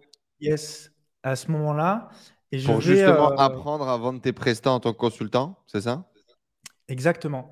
Exactement. Et, et ça, c'était en fin 2019. Hmm. Ouais, et je me rappelle que j'étais. Moi, on avait fait une immersion à Marrakech, etc. C'était hmm. Et, euh, et, à cette époque-là, j'avais donc je faisais des missions de consulting, mais j'avais aussi l'idée, et on va y venir, tu vois, mais c'était d'accompagner des community managers. Ok. Tu vois et, euh, et, sauf que je sais pas comment faire. Tu vois, je sais. Pour moi, c'est. En fait, là, j'ai compris comment vendre la prestat de service. Genre, vendre du coaching à DCM pour leur apprendre à faire ce que je fais. Euh, je savais pas faire. Et je pense qu'aussi, je manquais d'expérience parce que je venais de sortir du salariat finalement. Donc, j'avais pas mhm. encore assez d'expérience. Et donc, je mets un petit peu cette, euh, cette idée de côté. Et après, pendant un an, je vais faire que du consulting et généralement j'ai des missions euh, assez longue durée en fait. Donc j'ai pas beaucoup de clients. Des grosses boîtes, euh, tu vas accompagner plutôt des, petites boîtes et tu vas reproduire ce que tu faisais au boulot ou au contraire tu vas changer un peu de cible? Franchement, j'ai les deux. Tu vois, j'ai bossé avec des projets de boogie immobilier. Euh, j'ai bossé avec des centres commerciaux au niveau local. j'ai bossé avec des courtiers d'assurance. Euh, tu vois, donc c'est c'était un voilà le, truc c'est que c'était c'était des missions assez longues tu vois je faisais pas des trucs en one shot. Et comme ils étaient contents bah ça ça ça, ça, continuait. voilà. Qu'est-ce qui t'a qu'est-ce qui t'a permis de trouver les, des clients? Ça a été quoi la méthode la meilleure pour trouver des clients euh, quand tu as commencé? Ouais bah, c'est une des grandes peurs de trouver des clients du coup. Ouais ouais mais au final c'est un petit peu ce que j'en ce que j'enseigne maintenant à mes à mes élèves c'est les réseaux sociaux au final donc moi, à l'époque, euh, c'était surtout LinkedIn. Mhm. Et en fait, bah, c'est tu crées du contenu, tu attires des nouvelles personnes dans tes relations, tu vas leur parler, tu t'intéresses à eux, tu discutes et tu chopes des rendez-vous et après tu closes au téléphone. En gros, c'était aussi simple que ça. C'est pas facile, mais c'est simple en fait. La méthode, elle mmh était simple. Il n'y a pas besoin de faire des tunnels de vente compliqués ou quoi. Et c'est ça qui est bien en prestat de service aussi, c'est que tu vas direct à la source. Et si tu. Essayer de créer une conversation avec les gens en les attirant sur un point de contenu qui les intéresse. Donc, comment attirer du trafic sur les réseaux sociaux, comment convertir, etc. etc. Exactement. Et avoir une posture d'expert Hmm. et inspirer confiance. Que les gens, quand ils, quand ils trouvent ton contenu, ils disent Ok, le mec, il sait de quoi il parle, il est calé. Euh, tu vois, c'est pas du contenu copier-coller qu'ils ont vu partout. C'est qu'ils voient, il y a quand même une truc, quelque chose de différent. Et moi, j'avais quand même ces huit années d'expérience euh, dans le domaine. Quand tu as bossé en agence, tu as bossé avec plein de clients. Donc, en fait, les problématiques, tu, les connais, tu vois. Donc, quand tu parles avec eux, ils sentent que c'est pas le freelance qui, qui s'est lancé. Euh, oui, il s'est lancé il y, a, deux mois, mais en fait, il y a, huit ans d'expérience derrière. Quoi. Donc, c'était ça, je pense qu'il y avait, il y avait cette confiance-là aussi qui, se faisait. Et, euh, mais tu sais, voilà, comme je te dis, au bout d'un moment, en fait, finalement, je m'étais un peu complet, complet, Je me suis un peu complet. je sais plus. Tu t'es laissé aller finalement dans cette Je suis laissé aller avec les clients que j'avais parce que ça me. Voilà, de toute façon, voilà, j'avais mes revenus. Comment tu vis ça, justement, ce changement de revenu? Tu disais que tu te fais x3, donc tu devais gagner entre 2000 et 3000, donc tu as dû gagner entre 6000 et, et 8000 euros. Je faisais à peu près 6000 euros de chiffre d'affaires. Ouais. Mais Comment tu vis ça? J'étais trop content. Pour moi, c'était. c'était euh, Non, c'était ouf. En fait, je mets plein. Du coup, là, je commence à mettre, plein d'argent de côté et tout. Euh, du coup, tu vois, on vit. Est-ce que ça casse des portes? Est-ce que ça casse des, des, des tes parents devaient gagner 1005, euh, entre 1005 et 2000 grand max si ton père il est en fin de carrière? Du coup, là, du jour au lendemain, tu te mets à gagner beaucoup plus d'argent qu'eux. Alors, tu gagnais déjà, à mon avis, plus que grâce à tes diplômes, etc. Mais c'était encore dans le système normal. Là, waouh, deux, trois fois plus, ça fait vraiment beaucoup d'argent. Est-ce que tu as des, des, des, des, barrières qui cassent par rapport à, l'argent ou pas? Ouais, alors en fait, à l'époque, j'avais encore toujours l'impression que ça pouvait s'arrêter, tu vois. Ok. Donc c'est pour ça que je me mettais de Donc, côté. Donc tu faisais l'écureuil et t'en mettais plein de côté. Quoi. Hmm. Tu vois, c'est ça. Et d'un autre côté, je me disais, mais en fait, tu vois, c'est là où je me suis dit, mais en fait, c'est juste dans ta tête, en fait. Parce que là, genre, je, suis pas une, j'ai pas des nouvelles compétences, je, je fais pas quelque chose de plus que ce que je faisais avant. C'est juste que là, maintenant, j'ai décidé que je vais aller temps et il y a des gens qui sont prêts à, me le donner. Mais avant, je l'avais aussi exactement pareil. C'est juste qu'avant, je ne le demandais pas ou je n'avais pas la même posture. Et donc, tu vois, je, comme me dit, et à un moment donné, c'est dans la tête aussi, tu vois. Donc, je commence à, comprendre ça à ce moment-là. Complètement. Et du coup, pour attirer tes clients sur les réseaux sociaux, changement de posture, position de l'expert, voilà ce que je veux gagner par mois, voilà ce que je mérite pour aider les entreprises. Est-ce que tu as, as, beaucoup de gens qui, qui, rentrent dans une espèce de syndrome de l'imposteur pour demander des missions 1000, 2000 euros par mois, justement? Tu le mmh. disais, ce consultant en grand groupe, et pour tous ceux qui ont connu les grands groupes, vous l'avez connu aussi, euh, le mec, il vient, il bosse deux jours par semaine, il gagne 2000 euros par mois, euh, voire euh, plus, 3000, 4000, etc. quand c'est à nous de, définir ce prix-là et de demander, et la personne dit 2000 euros par mois pour travailler deux jours par semaine il y a ce truc là où tu es un peu hésitant, tu, tu trembles un peu. Oui, oui, je mérite ça. Est-ce que tu as eu un peu ce syndrome de l'imposteur? Et, et, si oui, comment est-ce que justement tu t'es rassuré de Ah, ok, je génère X clients pour mes clients, je génère X trafic, je génère. Quel a été un peu ton processus? Ouais. En fait, tu veux, moi, à la différence de, quelqu'un qui va se lancer maintenant et qui n'avait pas euh, euh, tout ce background-là, il ne sait peut-être pas la valeur qu'il peut apporter. Il a besoin de commencer à bosser avec des clients euh, pour se rendre compte de la valeur, tu vois. Moi, moi, tu vois, par exemple, moi, mes clients, ce que je leur dis, c'est au départ, en fait, facture le prix qui te semble juste pour toi et n'essaie pas de, mettre, je sais pas, 1000 euros parce que tout le monde t'a dit de mettre 1000 euros ou tu as vu les autres le faire. Parce qu'en mhm. fait, tu vas, vu que tu n'es pas aligné avec ce prix, ton client, de toute façon, il va le sentir et tu ne vas, vas même pas vendre. Donc, il vaut mieux même baisser et tu, tu vendras plus parce que tu seras aligné. Et en fait, tu vas faire une demi-mission, puis tu vas dire, mais en fait, euh, ça apporte tellement de valeur ce que je fais que la fois d'après, tu vas dire non, moi cette fois, je bosse pas à ce prix-là, j'augmente, tu vois. Mmh. Et en fait, moi, moi ce processus-là, il allait assez vite parce que je savais exactement ce que j'apportais comme euh, résultat, mmh. euh, puisque je l'avais fait dans mes anciens boulots. Donc dans ma tête, je me disais, ok, le mec, il va investir tant euh, en publicité ou il va investir tant dans le community management. Moi, je sais derrière ce que je vais lui apporter. Donc, en fait, j'avais. j'avais tu avais déjà conscience de ta valeur. C'est ça. C'est ça. Complètement. Et tu vois, et c'est là où, et c'est là où je me disais, mais c'est dingue parce qu'en fait, moi, je, là, tu vois, j'avais 28, 29 ou 30 ans. Et je me dis, il y a des jeunes qui avaient 23 ans qui en fait, n'ont pas, ont pas dû passer par ces huit ans de salariat, de finalement se rendre compte de la valeur. Ils ont eu des prises de conscience euh, beaucoup plus rapides. Et moi, ça m'impressionne, en fait. je, mhm. alors, je sais pas si c'est une question de génération, je sais pas si c'est une question d'éducation. Je pense qu'il y a un peu de tout. Mais moi, j'ai dû passer, en fait, par tout ça pour arriver à, cette confiance et à, et à pouvoir le, me lancer. Il bah, faut dire aussi, je pense que tu avais été vraiment formaté. Tu as fait Sciences Po, tu as suivi ce moule quand même de l'élite Ouais. Éducation, l'élite de la société. On te promet quand même, euh, enfin les postes de consultants et les consultants que tu rencontrais, très grosses boîtes, prestigieuses, blablabla, groupes internationaux. C'est un peu l'élite de notre société, entre guillemets. Du coup, il a fallu, je pense, le temps de déconstruire tout ça avant de pouvoir t'autoriser à, à, y aller. Et donc, du coup, après cette année de, de, de consulting, cette année de freelance, Comment est-ce que tu y a sens cette routine qui s'installe, j'imagine? Ouais, c'est ça, il y a ça. Puis après, il y a, y a, le Covid. Le Covid, ça met un peu en instabilité euh, les, tu vois, les clients. Tu, vois, tu as les clients qui commencent à te dire Ouais, on n'a plus trop de budget, faut faire gaffe et tout. Tu te dis Bon, euh, voilà. Donc j'avais ça et j'avais euh, bah, le fait que j'avais l'impression aussi d'être revenu dans la routine. Et là, je me dis. Tiens, d'ailleurs, intéressant, avant le Covid, est-ce que tu allais en consulting chez tes clients? Est-ce que tu travaillais vraiment à distance? Et donc déjà là, tu avais révolutionné ton, ta vie parce que tu bossais euh, bah, à distance, à la maison, etc. Mmh. Comment ça se passait? Ouais, je bossais beaucoup à distance. Je faisais des réunions, mais c'était euh, vraiment de temps en temps, quoi. Ok. Donc, euh, à l'époque, on avait encore besoin de faire. Le client avait encore besoin de te voir au moins une mmh. fois ou quelques fois, tu vois. Aujourd'hui, c'est possible de faire des missions de freelance. Le client, tu le verras jamais et c'est ok.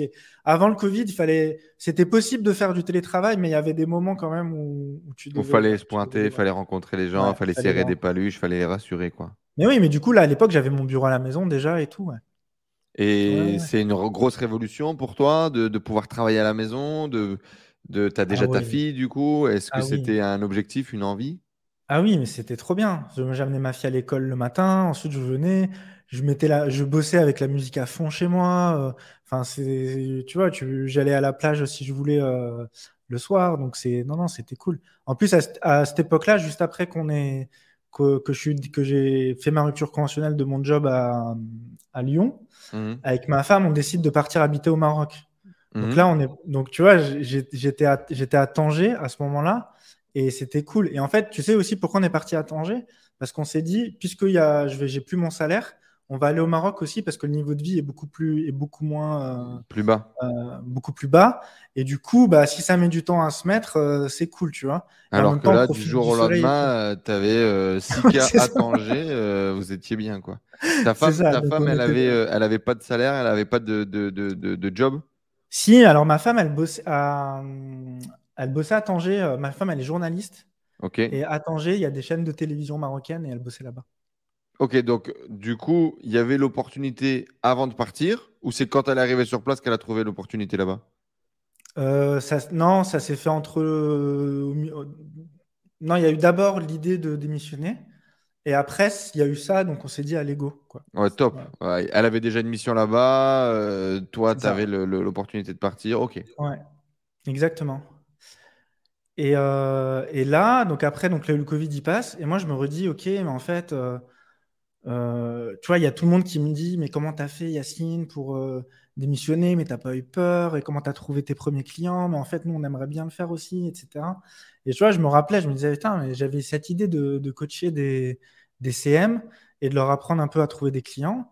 Bah de coacher des Yacines, euh, quoi, en gros. De coacher des Yacines qui sont actuellement en poste, qui sont au bout de leur vie et qui se disent, mais c'est quand même pas ça la vie non, mais s'il vous plaît. Mais carrément. C'est exactement ça. Et, euh, et à l'époque, je fais, euh, je fais la formation de Pablo Guirao, mmh. que tu connais peut-être, qui mmh. est, euh, c'est une formation marketing Instagram. Mmh. Et c'est un des premiers qui, en France, a un petit peu popularisé le marketing. Aujourd'hui, il y a tous les jours des nouveaux experts Instagram qui, débarquent. C'est OK, mhm. hein, parce que Instagram, c'est devenu tellement important. Mais, mais Pablo, c'était vraiment un des premiers qui amenait les méthodes des États-Unis, de Russie, les trucs qui, cartonnent et tout.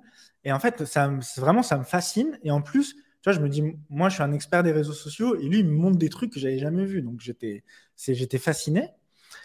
Et, euh, et, je me dis, ouais, en fait, moi, quand je m'étais lancé, euh, quand j'avais fait, fait mon coaching en 2019, on m'avait appris de faire la méthode des webinaires.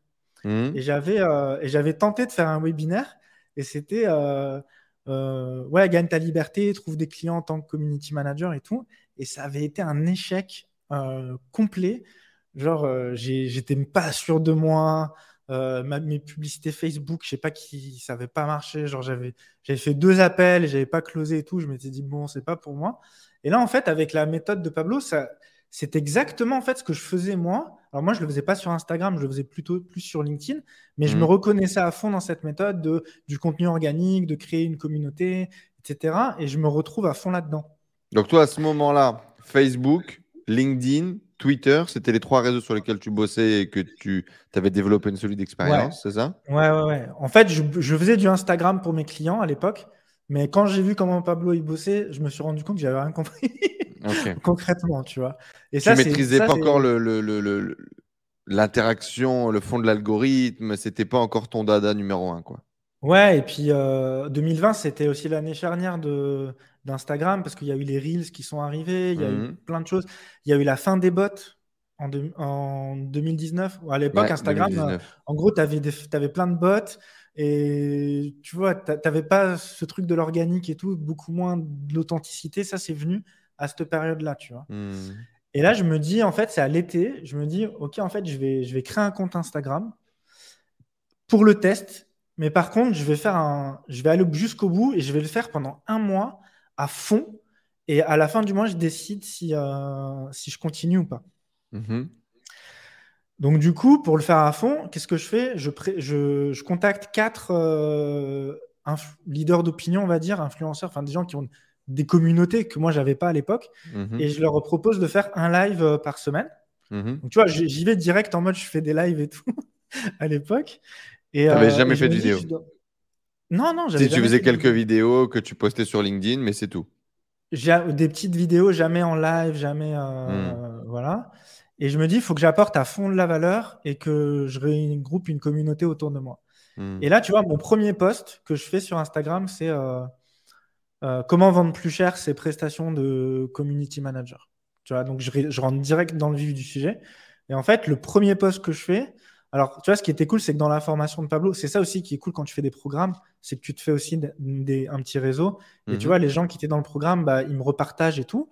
Et là, en fait, juste un post, il y a des community managers qui viennent me voir en mode euh, mais euh, franchement, comment tu fais? Comment tu fixes tes tarifs? Euh, Comment ça se passe? Comment tu trouves tes clients? Et je me dis, mais en fait, il n'y a pas d'infos. Il y a, y a, des infos pour les freelances ou de manière euh, générale, mais il n'y avait personne, en fait, qui parlait de manière aussi spécifique. Et donc, en fait, et en fait, ce que les gens ils me disent, c'est, en fait, ce que tu nous dis, c'est, concret. On voit que c'est comme ça, ça se passe sur le marché. Et ça se voit que c'est pas du copier-coller de ce que tu as vu ailleurs. Et je me dis, OK, en fait, bah, allez, je continue. Et là, je commence à faire des stories tous les jours.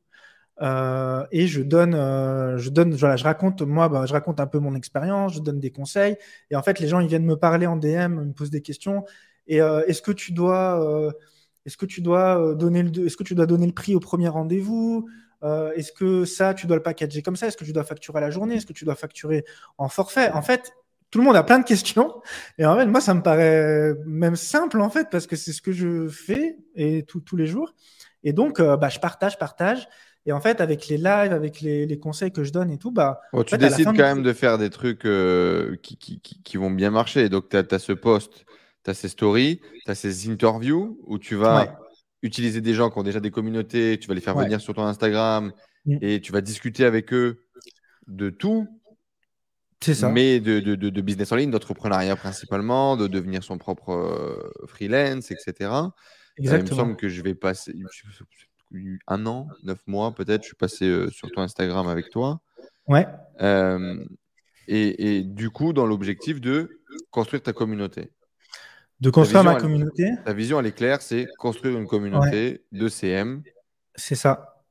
Et, de vendre des, et de vendre des coachings. Mais ça, on le pas. C'est pas écrit sur la porte, presque, j'ai envie de te dire.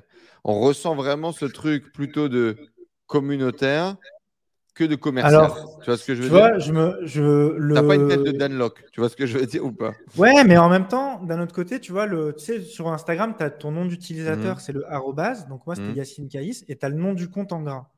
Et en fait, moi, pour marquer le coup et marquer le positionnement, j'ai mis le coach DCM. Mhm. Tu vois, dès, le, dès, le, premier jour, j'ai mis le coach. J'avais pas de client, mais je m'étais positionné le coach DCM. Donc forcément, si tu te positionnes en coach DCM, c'est que derrière, tu vends des coachings ou qu'il y a un, mhm. accompagnement derrière. Même si euh, il n'y avait pas un, poste qui disait mon coaching c'est tant ou il y a ça dedans, tu vois, voilà. Et, euh, et donc, tu as, euh, une approche de la vente en tout cas qui était plus à travers le contenu, à travers la relation. Ah oui, oui, oui, voilà. Plus qu'autre chose, et c'est peut-être ça qui m'a fait. Oui, voilà, c'est ça. C'est ça. C'est en fait, c'est apporter le maximum de valeur, créer des relations et s'il y a quelqu'un dans le lot qui, qui, est inspiré par ce que tu racontes et qui sent le besoin de se faire accompagner, bah, de toute façon, tu vas discuter avec lui, tu vas, tu vas faire un appel et puis ça va se faire. Voilà, moi, hmm. c'était ça, en fait, euh, la, méthode. Et en fait, ce qui se passe là, c'est que. Donc là, c'est on est au mois d'août. Donc, je fais mon premier mois et en fait, je kiffe. C'est-à-dire que je rencontre plein de gens. Je rencontre des community managers, mais je rencontre d'autres coachs business, je rencontre des spécialistes d'Instagram, etc. Et c'est là où je, me dis, tu arrives à voir euh, les vrais défauts, en fait. Les, ceux qui ont un vrai background et ceux qui viennent de se lancer il y a trois jours. Et en fait, mmh. rapidement, entre gens qui, on va dire, ont une expérience, on se connecte, en fait. Et c'est ça aussi que je dis, c'est que si tu veux te lancer sur Instagram aujourd'hui, il faut pas que tu restes dans ton coin. Il faut que tu connectes avec des gens qui ont déjà des audiences, etc. Et en fait, on va, on va s'aider entre nous, on va s'expliquer comment ça se passe, on va se faire des lives entre nous, etc. Et donc, je connecte en fait avec, euh, avec plein de gens et je, je trouve ça passionnant. Tu ressembles du coup des gens qui ont des expériences en community management, des gens qui ont des expériences en communication, en agence avant et qui se lancent en indépendant ou qui sont indépendants, c'est principalement. Ouais, c'est ça. Et puis même des gens qui, eux, sont coach depuis beaucoup plus longtemps que, que moi. Et, euh, et euh, voilà, mais je rencontre vraiment des gens trop bien. Et je me dis, OK, en fait, Instagram, il y a un truc, je vais m'investir à fond là-dedans. Euh, et en fait, ce qui se passe, c'est que bah, du coup, tu vois, là, je me lance en août. Je crois je, fais mon, je vends mon premier coaching en, en septembre, puis en octobre. Et en fait, je vendais des coachings à l'époque. Alors, je crois la, la, première fois, je vendais à 1500. Et le deuxième coaching. Et rapidement, je suis passé à 2000 euros le coaching. Et en fait, en novembre, bah, j'en vends 5. Et du coup, je fais 10K. Je fais 10 000 euros. Et moi, dans ma tête, je m'étais dit, mais 10 000 euros, mais c'est un truc de fou. Genre, jamais je vais faire 10 000 euros dans ma vie, quoi. Mmh. Et là, en novembre, en fait, voilà, je fais 10 000 euros en plus en vendant du coaching. Donc, c'est-à-dire pas avec une entreprise euh, qui va te payer 2 000 euros, mais en fait, tous les jours, elle va t'appeler et tu vas, euh, tu vas créer, tu vas, tu vas être un esclave, en fait, concrètement. Mmh. Là, c'était vraiment tout. Ouais, c'est pas du done for you, c'est du conseil, c'est de la stratégie, c'est du coaching c'est du done for you et tu as une, euh, une relation totalement différente. C'est pas du done for you, tu as une relation complètement différente avec, euh, avec, ton client. Et là, en fait, j'appelle tous mes clients euh, que j'avais en done for you et je leur dis bon, bah, c'est bon, je vous recommande un tel. voilà, je fais la passation et je me dis je trace. Maintenant, c'est ça que c'est ça que je vais faire. T'arrêtes le done for you. J'arrête le done for you et je me lance à fond dans le coaching. Je sais pas trop ce que ça va donner mais euh, ça me plaît. Genre, là, j'ai vraiment trouvé le truc qui me fait euh, euh, vibrer et le, fait d'avoir des, feedbacks comme ça des clients ou même de la communauté, de gens qui appliquent ce que tu dis, qui ont des résultats. Tu vois, c'est les premiers retours que j'ai en mode ouais, truc de fou, j'ai trouvé mon premier client, bah, je vais, ça y est, je vais quitter mon job, etc. Tu vois, cet impact-là, c'était incroyable en fait. Et du coup, tu avais le truc de dire waouh, j'ai ces feedbacks-là et en plus, j'ai jamais gagné autant bien ma vie. Euh, c'était presque un rêve en fait. C'est vraiment c'était incroyable à cette époque. Et, euh, et voilà. Donc c'était à Et tu garantis quoi, grosso modo? T'accompagnes tes CM de leur trouver leur première mission, de multiplier leur salaire par deux? Qu'est-ce que tu fais pour ça Ouais, en fait, bah c'est finalement c'est toujours le même type de personnes qui viennent me voir maintenant. C'est j'ai deux types de profils. C'est soit des gens qui euh, qui ont une compétence. Donc ça, donc ça c'était moins à l'époque. Mmh. C'est-à-dire soit qui, euh, qui ont déjà travaillé en, qui en tant que salarié, mmh. voilà. Ou alors des, des, gens qui sont en reconversion professionnelle et qui ont fait une formation en community management. Et en fait, ils me disent, bah, ok, on a appris le métier dans la formation, mais on nous a pas appris à fixer nos tarifs, à trouver des clients, à communiquer Est-ce que je dois communiquer en mon nom, en nom d'agence euh, Comment je crée mes offres euh, Quand je suis en rendez-vous client, qu'est-ce que je dis euh, Enfin, voilà, vraiment toutes les problématiques que tu as quand tu as une compétence et que tu es lâché et que tu sais pas vraiment comment trouver des clients. Hmm. Et après, j'avais un autre profil où là, c'était bah, d'autres CM qui, qui font déjà 2000 euros par mois, 2000, 3000 euros par mois, mais qui ont plein de petites missions, tu vois, 200, 300 euros, et qui ont plus le temps et qui se disent ok en fait je, veux gagner plus comment je, next step c'est quoi le, step d'après ouais. Hmm. voilà c'est ça. Donc euh, voilà et à l'époque bah, je propose des accompagnements entre un mois et un mois et demi où on se voit euh, voilà euh, une fois par semaine où je suis disponible pendant pendant bah, tout le temps en fait avec eux voilà. Donc il y a là il y a des résultats. Ça marche direct? ah ouais, ça marche direct, il y a des résultats, du coup, il y a des témoignages en vidéo, du coup, bah, forcément, ça, ça, fonctionne, donc ça attire d'autres gens. Et, tu euh, continues de te spécialiser sur Instagram à ce moment-là Tu continues de, de, de, crocher l'algo, de comprendre comment créer du bon contenu, de continuer à interagir avec la commu Ouais, bah c'est ça, mais en fait, après, tu, tu, tu dois. Tu, tu dois te former sur tout. Tu te formes sur du personal branding parce qu'en fait, j'ai compris que en fait, ce qui marche, c'est pas de communiquer en nom d'agence, c'est justement de communiquer en ton nom. Euh, parce que quand un client il veut bosser avec un freelance, il a besoin de le voir, de l'entendre, de, de voir comment il pense, parce qu'il voilà, il va faire confiance à une personne, il va lui confier à une personne. Et donc, euh, et puis tant qu'à faire, bah, autant travailler avec des clients qui, qui nous inspirent. Donc du coup, bah, autant communiquer qui on est, comme ça on va attirer euh, les clients avec qui on a envie de bosser. Donc forcément, tu dois te former là-dessus. Euh, tu te formes, oui, à Instagram, mais pas que. Tu vois, moi, j'avais des clients qui, trouvaient aussi leurs clients sur LinkedIn. Et puis après, bah, tu apprends tout ce qui est automatisation, tu vois, justement, les, tunnels de vente pour la prestation de service, avec la, prise de rendez-vous, etc. Donc, euh, en fait, là, je fais ce que je kiffe le plus, c'est-à-dire faire du marketing. Et, c'est génial, en fait, tu vois, donc mmh. j'adore ça.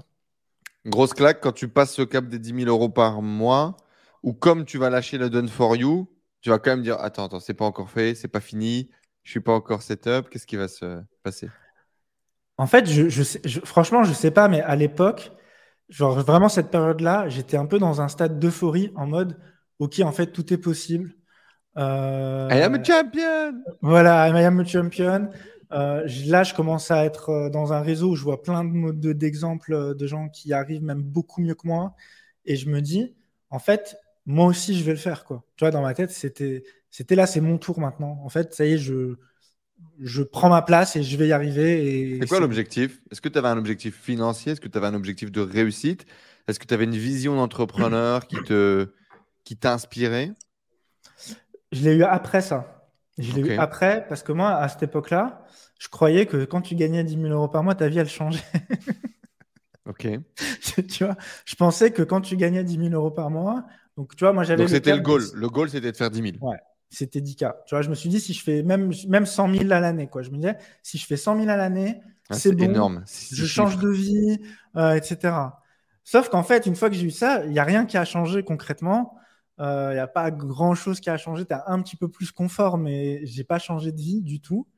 Euh, et donc, bah là, c'est là où tu te dis, bah attends, j'ai été capable de faire ça. Euh, maintenant, qu'est-ce que je, qu'est-ce que je me fixe comme, comme objectif, Et tu vois, bah tu vois, c'est, ça qui s'est passé quand j'ai rejoint la tribu en avril 2021 ou mai 2021, où je suis venu vous te voir, vous voir, et je vous ai dit, bah en fait, là, ça fait six mois que je fais 10 cas par mois, et en fait, je sais pas comment faire plus. Et, en fait, j'avais compris que moi, comme dans ma tête, je voulais faire 10 cas par mois, bah, je faisais rarement au-dessus de 12-13K. Parce qu'en fait, pour moi, le goal était atteint et j'avais mis en place les actions qui me permettent d'atteindre euh, ce niveau de revenu. Ce niveau de revenu-là. Et donc, j'avais compris que si je voulais avancer, bah, il fallait, euh, fallait que je fasse d'autres choses ou que, ou que je pense autrement. Hmm. Et à l'époque aussi, le, je vois aussi un, une limite dans la méthode que je, que je fais. C'est qu'en fait, ma méthode, elle est tout en organique. Et donc, je passe littéralement des heures par semaine dans la messagerie à discuter avec des gens. au début, j'adore ça. Et je recommande à tout le monde de faire ça au début. Parce que c'est en ayant fait ça que j'ai compris, mais vraiment euh, à la perfection, mon avatar, euh, comment il pense, ses questions. Toutes les questions possibles qu'il peut se poser, euh, je les ai vues 50 fois, etc. Bah, puis même, dans tous les cas, qui commencent, mais même la relation que tu as construite avec ta communauté, euh, la, la, la, puissance de la relation, elle est, elle est basée là-dessus. Alors, on en parlera juste après, mais tu as, réussi à faire un lancement webinaire qui a bien marché, etc. On est quasiment sûr à 80% que c'est cette relation. C'est les gens savent que Yacine, on peut compter sur lui. Le mec, on a des questions, il est dispo. Euh, et, et, tu t'es fait aimer, entre guillemets, du peuple, si je peux appeler ça comme ça, parce que justement, tu discutes, échanges, tu partages, etc. Et puis, puis, euh, et puis j'adore ça aussi. J'adore ça mhm. aussi. Mais euh, en fait, il y a un moment donné où je me dis, par exemple, si jamais je veux. ah, c'est comme tout, quoi, quand tu fais ça 6 heures par jour. ouais, mais tu sais, même si je me dis, si jamais j'arrête, je ferme Insta, je décide de partir en vacances, de faire Insta, j'ai pas de rendez-vous. Parce que c'est les rendez-vous, je les prends dans, dans, la messagerie, en fait. Tu vois, donc j'ai besoin de parler avec des gens pour qu'il y ait des rendez-vous qui se, qui se calent. Et c'est très rare. Alors maintenant, j'en ai de plus en plus, mais c'est très rare à l'époque. Euh, la personne qui va sur mon site, réserve un rendez-vous et tout, il y a toujours ce truc de, euh, la discussion. donc à ce moment-là, tu te dis, si j'arrête, tout va disparaître. Ouais, ouais, ouais. Bah, alors, en fait, justement, pour éviter ça, tu vois, j'avais, quand même anticipé, c'est-à-dire que j'ai, j'ai, à l'époque, j'ai investi dans une rédactrice web qui me fait euh, des articles de blog. Et aujourd'hui, tu vois, ça fait un an, je commence à avoir les fruits. Genre, par mhm. exemple, aujourd'hui, si tu tapes appel découverte, freelance, tarif, community manager, quand même des mots-clés qui me ramènent pas mal de trafic, bah, je suis hyper bien positionné et ça va s'améliorer. Donc, tu vois, mhm. dès le début, tu vois, je réinvestissais. Tu t'étais dit, OK, il faut, il faut quand même créer un autre système. C'est ça. J'avais, j'ai créé un groupe Facebook qui est quand même euh, assez actif. Il y a mes, mes tous mes clients que j'avais eu en individuel, je les ai basculés sur un canal Telegram. Donc, mhm. euh, tu vois, donc j'avais compris qu'il fallait euh, capitaliser sur cette impulsion pour, euh, voilà, pour, aller au niveau suivant. Voilà, de, plus long terme. Mais, euh, mais dans ma tête, j'avais quand même cette barrière de bah là, je ne voyais pas comment je pouvais vendre mes coachings plus cher. Je ne voyais pas comment je pouvais avoir plus de rendez-vous. Donc j'étais un peu, je, voilà, je voyais pas trop en fait l'horizon qui avait, qui pouvait. Arriver à ton nouveau plafond de verre, quoi. C'est ça. Est-ce qu'à ce, moment-là, tu te considérais comme un entrepreneur? Ça y est? Ouais. Ouais. Qu'est-ce qui avait changé? À ce moment-là, qu'est-ce qui a changé entre l'ancien Yacine qui était salarié et ce nouveau Yacine qui gagne 10 000 euros par mois et qui est entrepreneur? Je pense qu'il y avait le cap symbolique, tu vois, du montant, mmh. du chiffre d'affaires. Tu vois Genre là, on... c'est pas un coup de chance ou quoi, c'est. Voilà, on arrive à un. Je l'ai fait, c'est répété, il est acquis. C'est mmh. ça. Tu vois, genre, moi, moi, je m'étais toujours dit, si tu fais 100K dans l'année, tu as une vraie entreprise. Tu vois. Je sais pas pourquoi, mais si tu avais ce Mais, mais c'est bien sûr plein d'idées reçues qu'on a. Voilà, euh, hmm. c'est ça. Donc, tu avais ça. Et puis, euh, et, puis, euh, et puis, en fait, le nombre de clients aussi. Tu vois, j'avais impacté beaucoup plus de clients qu'avant, c'était voilà, de temps en temps des clients. Là, c'était beaucoup plus de clients. Donc, ouais. Et puis, là, je me rendais compte de tout ce qui était possible de faire. Euh, et, je me forme encore à fond, je lis beaucoup et tout ça. Donc, euh, donc voilà, il y a ça. C'est quoi le prochain goal alors? Comment tu vas le casser ce plafond de verre? Qu'est-ce que tu vas faire? Dans quelle direction tu vas aller? Ouais. En fait, il y a, y, a y, a, y a deux, on va dire, il y a deux prises de conscience. Il y a une première prise de conscience, c'est que je peux accompagner des gens en groupe avec le même résultat qu'un individuel.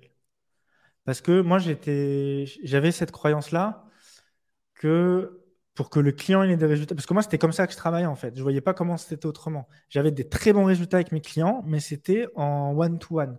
Je me dis, est-ce que c'est possible en groupe qu'ils aient le même niveau de résultat? Et, euh, et, en fait, comment j'ai cassé cette croyance? Bah, C'est moi-même, en fait, en participant à des coachings de groupe et où je me suis rendu compte que la valeur, elle était énorme et que c'était possible d'avoir des résultats euh, sans que ça soit forcément en one-to-one. Donc il y a eu ça. Et après, euh, l'autre euh, l'autre prise de conscience, c'était. Tu vois, Comment tu l'as, cette première prise de conscience du travail en groupe? Quand est-ce que je l'ai? C'est ça la question? Ouais, comment est-ce que tu l'as? Comment? Bah, c'est ce que je viens de te dire en fait, c'est que je me suis fait, je participe à un coaching. Tu participes à un groupe. Voilà. Et tu vois l'effet du truc. Exactement. Et je me dis, mais en fait, euh, et à limite, je vois même des avantages en fait. Je me dis, c'est trop cool d'être dans un groupe en fait. C'est même des, fois, c'est mieux qu'un individuel. Enfin voilà, il y a il y a deux, il y a des trucs cool aussi là-dedans. Donc tu vois, je, avant, tu n'avais jamais acheté des programmes de groupe? Si, bah, le premier coaching que j'avais fait, dont je t'ai parlé en 2019, c'était en groupe. D'accord. Mais à ce moment-là, non, t'as pas le déclic? c'est en 2020, 2021. C'est ça. Boum tu es client d'un truc et le, le, truc te dit ben, pourquoi pas moi, quoi, finalement. Comme dans pas mal de, de, prises de conscience que tu vas vivre, hein, à chaque fois, c'est souvent ça c'est ok, bah, lui, il le fait, ouais, ça, a l'air de marcher, euh, pourquoi pas moi? Ouais, c'est ça. c'est ça, tu le normalises complètement. Et l'autre truc, c'est, euh, tu vois, à ce moment-là, j'ai accompagné à peu près 80. Là, on est à l'été 2021. Euh, mmh Donc là, tu vois, j'ai accompagné à peu près 80 personnes euh, et en fait, il y en a beaucoup qui ont fait une formation en CM avant mhm. et qui me disent euh, les formations de CM, euh, on était déçus. En fait, ils me disent soit c'est pas à jour. Par exemple, ils me disent ouais, on nous apprend pas Instagram, tu vois. Alors qu'Instagram aujourd'hui c'est le réseau social de référence. On dit voilà, il y a un an, deux ans de retard dans les formations. Ou alors on me dit bah en fait le prof il est calé en marketing mais il a jamais eu de clients. Du coup, euh, bah, c'est pas très, c'est pas très concret quand tu pas crédible, frérot. Ouais. non, mais il me dit, il nous apprend un métier, mais après, quand on lui dit on fait comment de vie, il sait pas. Tu vois, donc des trucs comme ça. Et donc, moi, à l'époque, je suis très content parce que ça me, ça me fait une clientèle aussi, tu vois.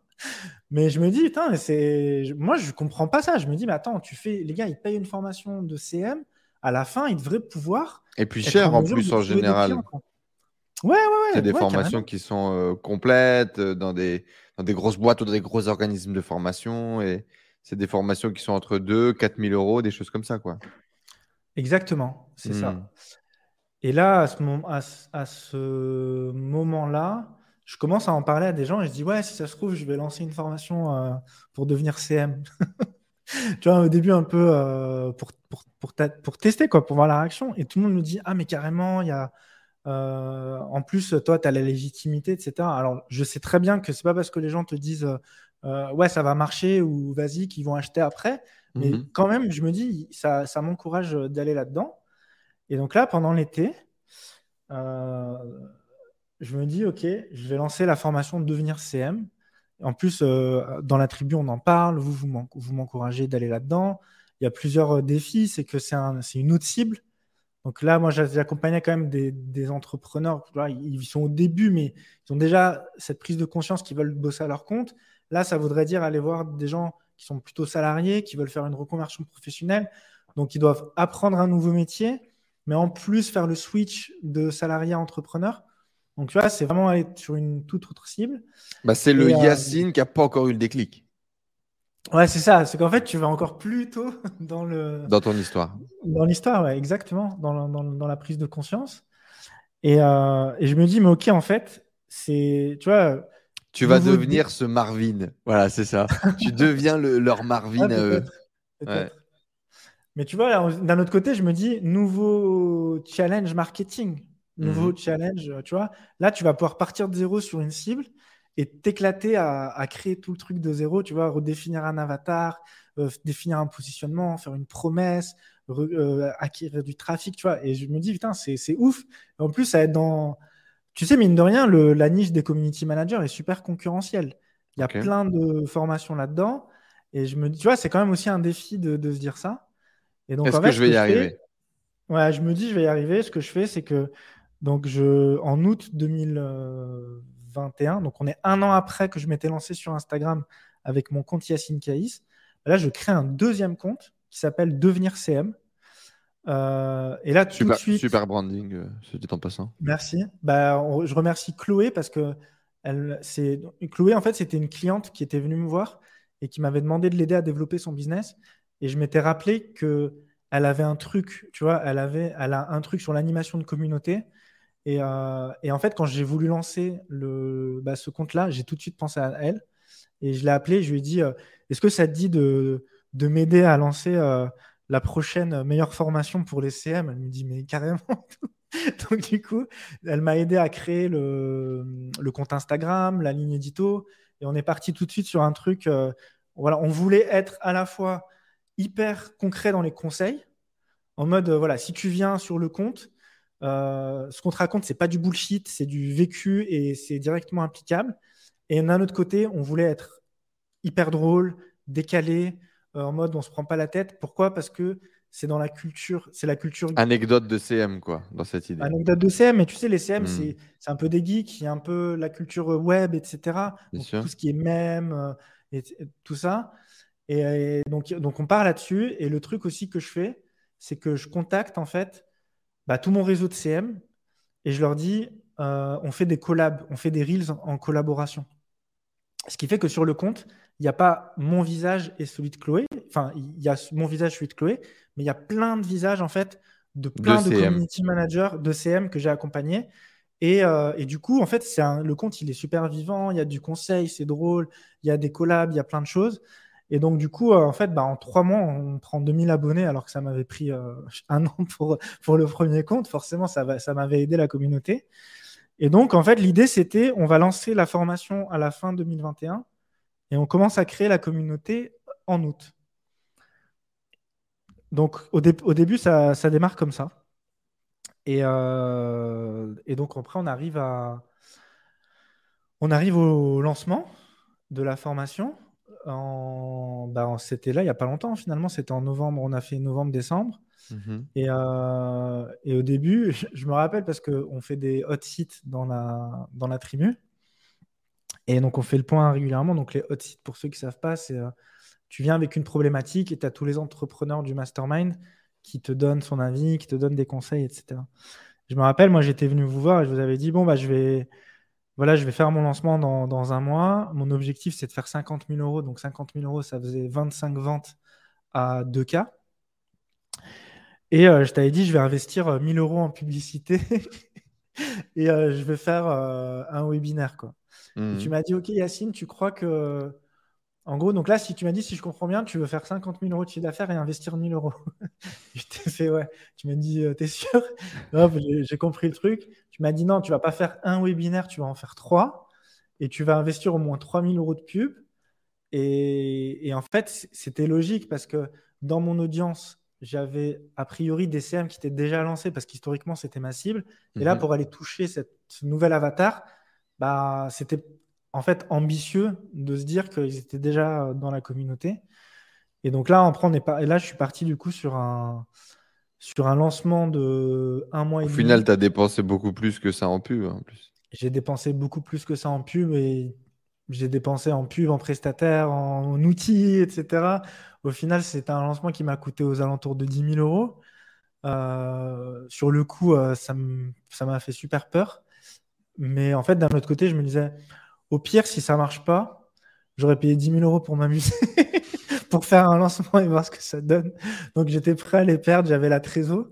Mais bon, tu avais toujours ce truc de dire, ouais, bon, Quand tu vois cet argent qui se dépense en publicité pour acquérir du lead, qu'il n'y a pas d'argent qui rentre instantanément vu que tu n'as pas encore fait ton webinaire, qu'est-ce que tu ressens? Comment est-ce que tu vois le truc? Quels sont les doutes qui viennent, etc. Ouais, ouais, bah t'es, là, tu vois, tu vois le, tu sais, le, en plus, les paiements, ils sont, les prélèvements, ils sont de plus en plus élevés, tu sais, avec Facebook. Donc après, tu sais, tu commences à avoir le prélèvement de 500 euros, 1000 euros sur ton compte. Tu fais, OK, bon, bah, faisons confiance au processus. On fera le bilan à la fin, tu vois. On fera le bilan à la fin. Et, euh, donc là, on part sur euh, une stratégie avec, euh, en organique sur Instagram, hyper agressif, en mode trois posts par jour. Donc pendant trois semaines, trois posts par jour. Je prends du renfort en création de contenu avec d'autres CM pour avoir tout le temps du super bon contenu, etc. de l'acquisition payante en pub Facebook sur un bah, une page de sur une page d'opt-in du webinaire. Donc la promesse c'est bah, en fait bah, deviens community manager freelance, apprends un nouveau métier et remplace ton salaire. En gros, c'est ça la, promesse sur un programme de 4 mois qui démarrerait en janvier à avril. Et euh, au début, c'est compliqué. Ça part, euh, au début, je me dis, les 25, on va jamais les avoir. Je me dis, si jamais on fait 10. Le, premier, le, lendemain du webinaire, je crois, c'est ça? Le lendemain du webinaire, le lendemain tu, du webinaire, fais un audio, tu dis, les gars, c'est le bout du monde. Je suis, c'est la merde c'est la merde. Tu vois, je m'étais même dit, franchement, si j'arrive juste à rembourser mes dépenses, je serais content, tu vois. Et euh, pourquoi? Parce qu'en fait, les premiers, donc en fait, je fais un... les gens, ils font quand même un appel avec moi pour valider. Que, à la fin du webinaire, euh, tu ne vends pas en direct, tu leur envoies sur un calendrier pour pouvoir euh, closer les bons profils, t'assurer que ça va bien se passer, etc. Voilà, et en fait, je sais pas, mais les premiers profils que j'ai eu au téléphone, ça, ils, enfin, voilà, c'était, ils, avaient, ils avaient trop peur de se lancer en fait. Ils, me disaient je veux me lancer et je me disais ok ça, en fait euh, j'ai mal communiqué ou c'est pas, voilà ils sont pas prêts, il y a un truc qui va pas. En fait le truc c'est que bah, comme il y avait trois webinaires, tu as toujours moyen d'optimiser. Donc en fait le deuxième était mieux que le premier, le troisième était excellent et donc en fait voilà et la, conclusion de tout ça, c'est que bah, du coup, après les trois webis, si on fait le, le bilan, j'ai dû faire euh, une cinquantaine d'appels. Et à la fin, quand on a clôturé, bah, il y avait 37 ventes. Et du coup, on avait largement explosé les, les 25. Et, euh, et c'était un truc de fou parce que du coup, en fait, c'était énormément de travail.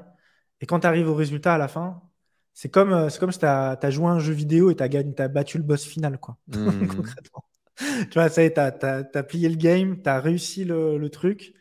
Et, euh, et, et donc, c'était une grosse, grosse satisfaction. Puis ça valide l'idée que tu avais au départ. Ça valide euh, l'idée que tu avais eue en. Tu as réussi à l'amener au bout, quoi. Voilà, tu as réussi à l'amener au bout.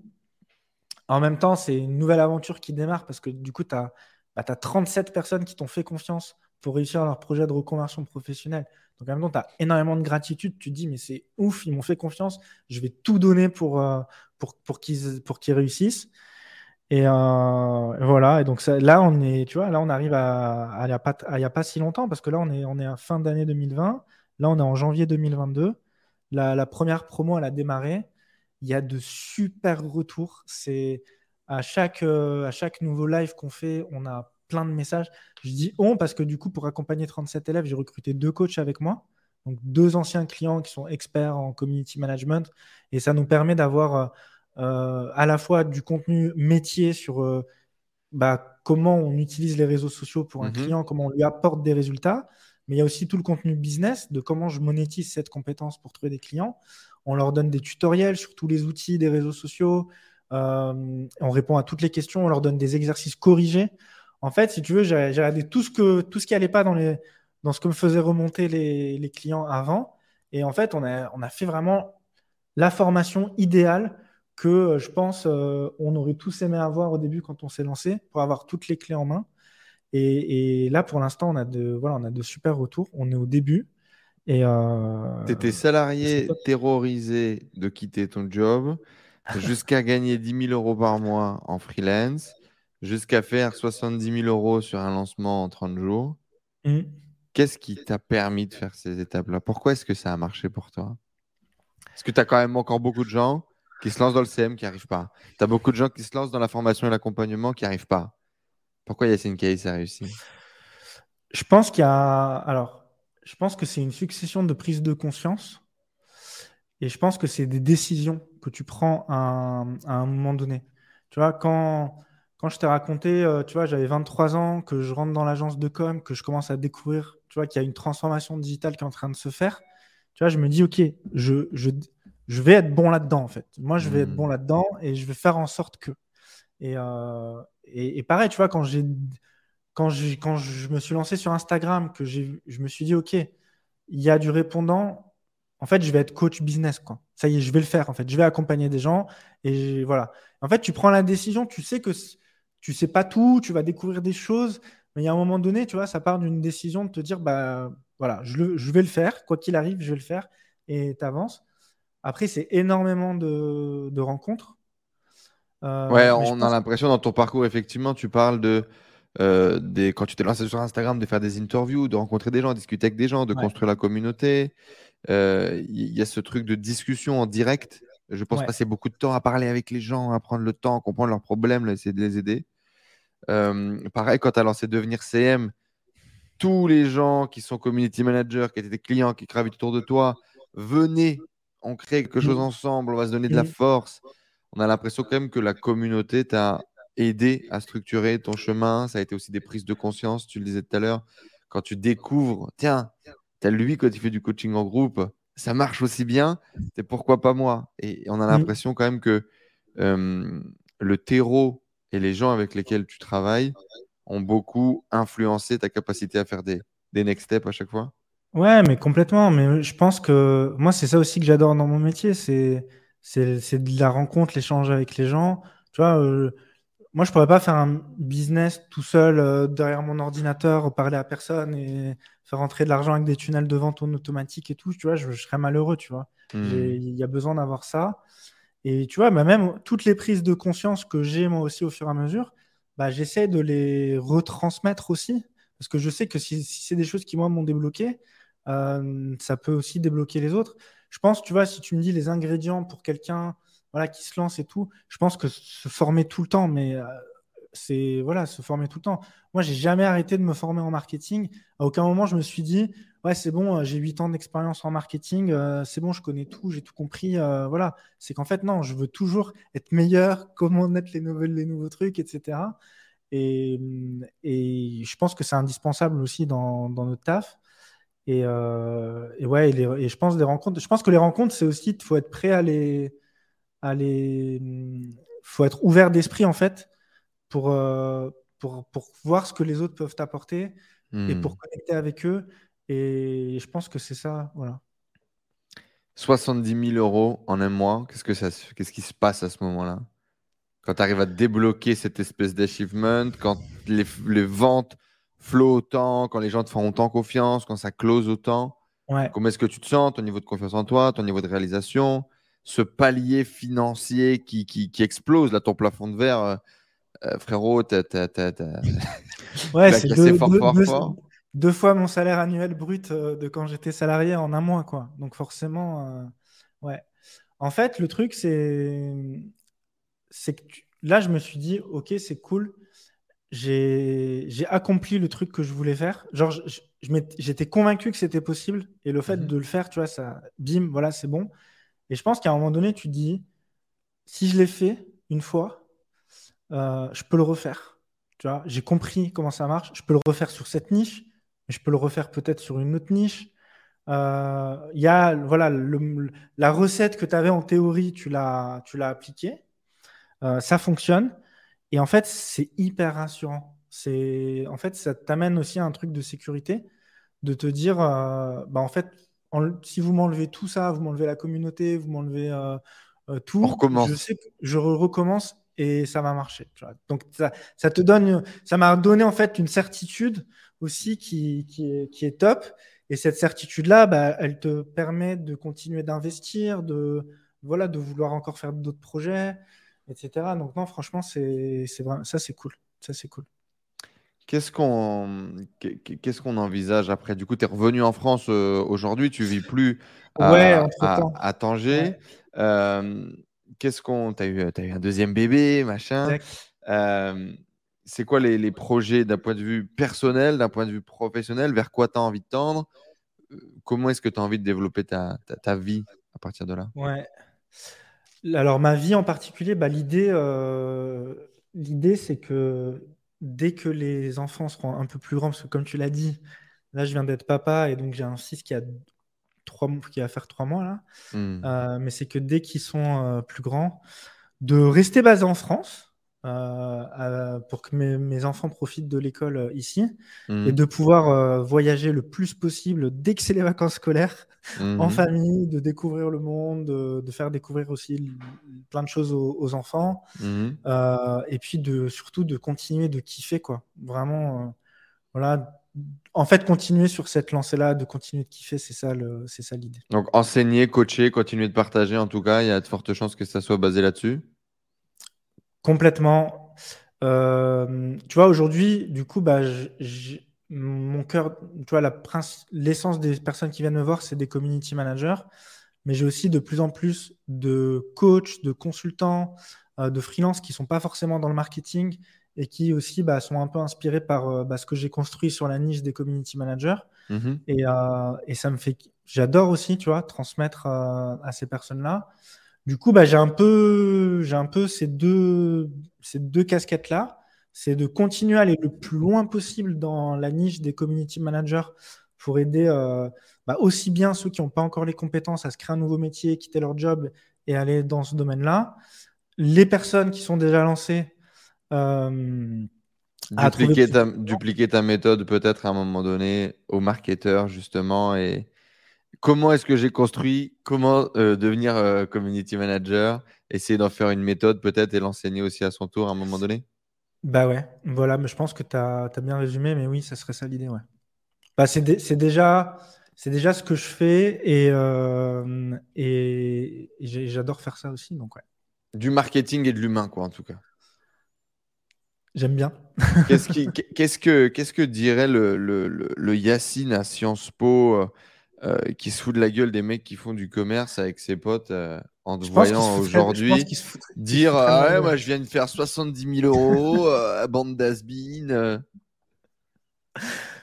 Une fois sur une de mes pubs, j'avais mis un témoignage où je montrais un CM qui disait bah, qui générait 5 000 euros par mois. Mmh. Et tu vois, pour moi, 5 000 euros par mois, j'ai des clients. Tu vois, là, j'ai une cliente, elle a fait 17 800 euros en deux mois. Donc, tu vois, même 5000 euros par mois, c'est même pas le. C'était raisonnable, en fait, par rapport à d'autres. Et le mec, en commentaire, il a mis Ouais, 5000 euros par mois. Euh, mais quel community manager peut faire ça? Même le community manager euh, du CAC 40, euh, il gagne pas autant. et je pense qu'en fait, qu'est-ce que tu vois C'est qu'à un moment donné, si, si tu es fermé, que tu veux que tu veux pas le voir parce que si tu si tu l'acceptes, ça veut dire que en fait toi tu as raté quelque chose. Donc tu préfères te dire que ça n'existe pas pour finalement euh, considérer que ta situation n'est pas si nulle que ça. Et je pense que je le voudrais, je le voudrais pas le voir. Je me dirais, non, mais c'est pas possible, il y a un truc qui a pas. Euh, de toute façon, moi l'année prochaine, je vais avoir mon augmentation. tu vois, je pense que j'aurais cette, cette mentalité. Aurais très bien pu, ouais. Peut-être qu'en rencontrant euh, Marvin, tu aurais pu dire non, non, mais il doit y avoir une connerie. Moi, je vais, voilà, je vais avoir mon augmentation l'année prochaine et je vais plus, ça va bien se passer. Il y a une réalité certainement dans laquelle tu as, fait ça d'ailleurs. Exactement. Réalité parallèle dans laquelle euh, tu es resté euh, bosser là-bas. Et puis tu y es toujours, peut-être.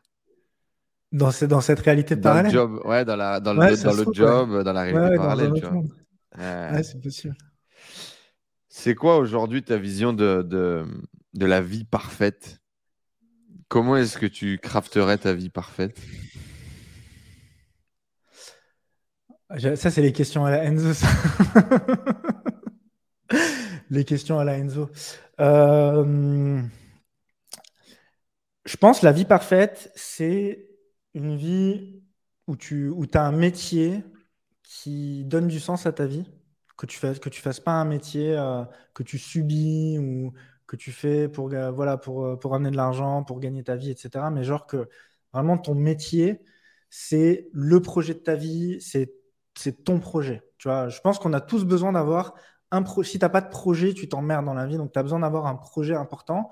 Et je me dis, tant qu'à faire, bah, autant que ce projet-là, ça soit aussi ce qui te fait gagner ta vie. Comme ça, bah, tu fais tout d'un coup. quoi. Donc, je pense que pour avoir une, euh, une vie parfaite, il faut un projet important voilà, qui, te, qui te nourrit dans tous les sens du terme. Euh, je pense qu'il faut avoir un, un équilibre, euh, tu vois, au niveau de la santé, du sport, de voilà, des choses que je travaille, tu vois. J'aimerais bien euh, avoir plus de temps pour faire euh, mes routines, mon, yoga, plus de sport, etc. Et en fait, à chaque fois que je suis dans des périodes où je le fais, je me sens beaucoup mieux. Donc, je pense que ça, ça joue un rôle super important. Et en fait, je pense que la vie parfaite, c'est aussi une vie, une vie où tu es entouré de ta famille, de tes enfants, ou pas. D'ailleurs, tu n'as pas envie, c'est OK, mais voilà, de, gens de ta famille et euh, de gens qui font la, qui comprennent ce que tu fais, qui t'inspirent, qui te tirent vers le haut. Et voilà. En gros, c'est très simple. Finalement, peut-être c'est basique ce que j'ai dit, mais, mais voilà. Et je pense que petit à petit, je me rapproche un petit peu de cet idéal-là. Donc, il n'y a pas besoin de, de grand-chose finalement. C'est beau? Est-ce qu'on est entrepreneur ou est-ce qu'on le devient? Ah oui, c'est vrai. Putain, quand t'avais dit ça à Tougan, il t'avait insulté. Mais dit fais chier que tes questions de merde. Rien à foutre, moi, de ces putains de philosophie. Moi, je me pose pas la question, je fais les choses. Ouais, non, il a dit franchement, si jamais euh, ils veulent pas se lancer dans l'entrepreneuriat, bah tant pis pour eux. C'était un peu hardcore. Bah, je pense que moi, je suis la preuve que qu'on n'est pas, qu'on n'est pas. C'est que voilà, c'est à un moment donné, tu as des prises de conscience. Et voilà, ce que je disais, moi, ça m'a pris du temps. Ça m'a pris euh, jusqu'à 28 ans. T'en as, ils vont l'avoir à 15 ans. Et je pense de plus en plus maintenant, avec l'accès à l'information et tout, tu peux avoir 15 ans, découvrir ça. Alors que nous, à 15 ans, euh, on avait, on avait que les bouquins, quoi. Donc, on faisait autre euh, chose, quoi. Voilà, tu pouvais pas, tu pouvais même pas savoir que ça existait. Donc, je pense que tu as besoin d'avoir des prises de conscience pour. Qu'est-ce que tu dirais aux, aux, gens qui sont euh, peut-être qui écoutent ce podcast, euh, justement, qui sont community managers, qui sont en agence, qui sont euh, en, client grand compte et qui se disent non, mais moi, j'ai pas ce truc que tu as, Yacine. Moi, ce, truc là, ce drive, tu as, osé, as, tu vois, quand tu n'étais pas entrepreneur, mais wow, tu as acheté une maison sans réfléchir, sans trop savoir, tu t'es lancé dans le dropshipping, tu as essayé, tu as fait tes ventes. Là, tu viens de faire un énorme gros lancement il y a des gens qui te voient déjà sur un piédestal, il y a des gens qui te voient déjà hyper grand et qui se disent Waouh, moi j'ai pas ce que tu as, Yacine. Qu'est-ce que tu leur dirais? Ouais, mais c'est ça le. C'est ça le truc quand tu racontes à la... quand tu arrives à la fin de l'histoire et que tu racontes, tu as l'impression que... que tout était simple. Magnifique. En fait, euh, bah ouais, mais ça, c'est l'histoire que tu racontes à la fin.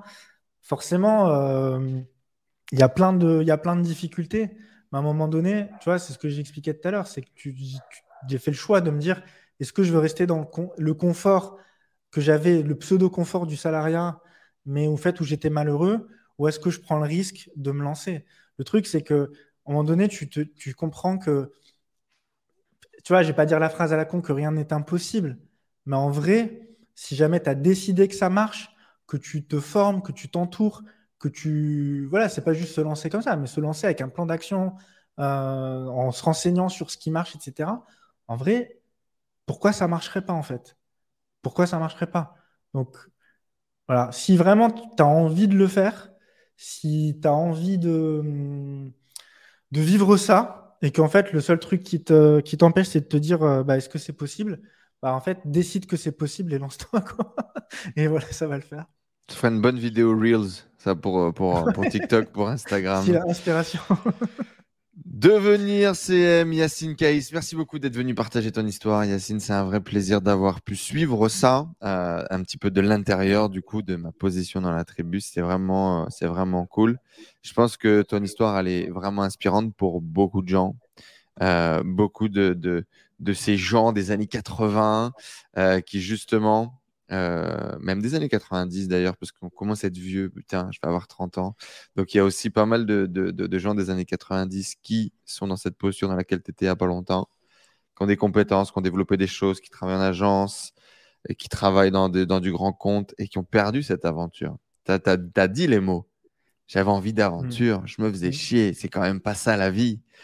Et on aurait tellement tendance à se résigner, à se dire, mais c'est quand même cool, putain, j'ai de la chance, j'ai un salaire, j'ai une bonne situation, je peux quand même pas me plaindre. Moi, j'ai énormément de gens autour de moi et c'est aussi une histoire qui se racontait dans ma tête, tu vois, c'est j'ai quand même de la chance. En venant du nord de la France, moi, à 20 ans, je gagnais plus de 2000 euros par mois, j'avais une voiture de fonction. Un des premiers trucs, c'est tu as quand même de la chance. Et mon père, en permanence, il te rappelait, rappelle-toi quand même que tu as quand même bien grugé le système, frère. Tu t'es trouvé, une... trouvé une petite place, genre, tu fait pas trop le malin. Et le truc, c'est que on pourrait tellement avoir ce truc de voilà, on a quand même de la chance, c'est beau. Oui, tu as de la chance. Et puis, il y a peut-être peut plein d'autres choses qui t'attendent et, qui sont bons pour toi et que ça te drive et que tu as envie de le faire.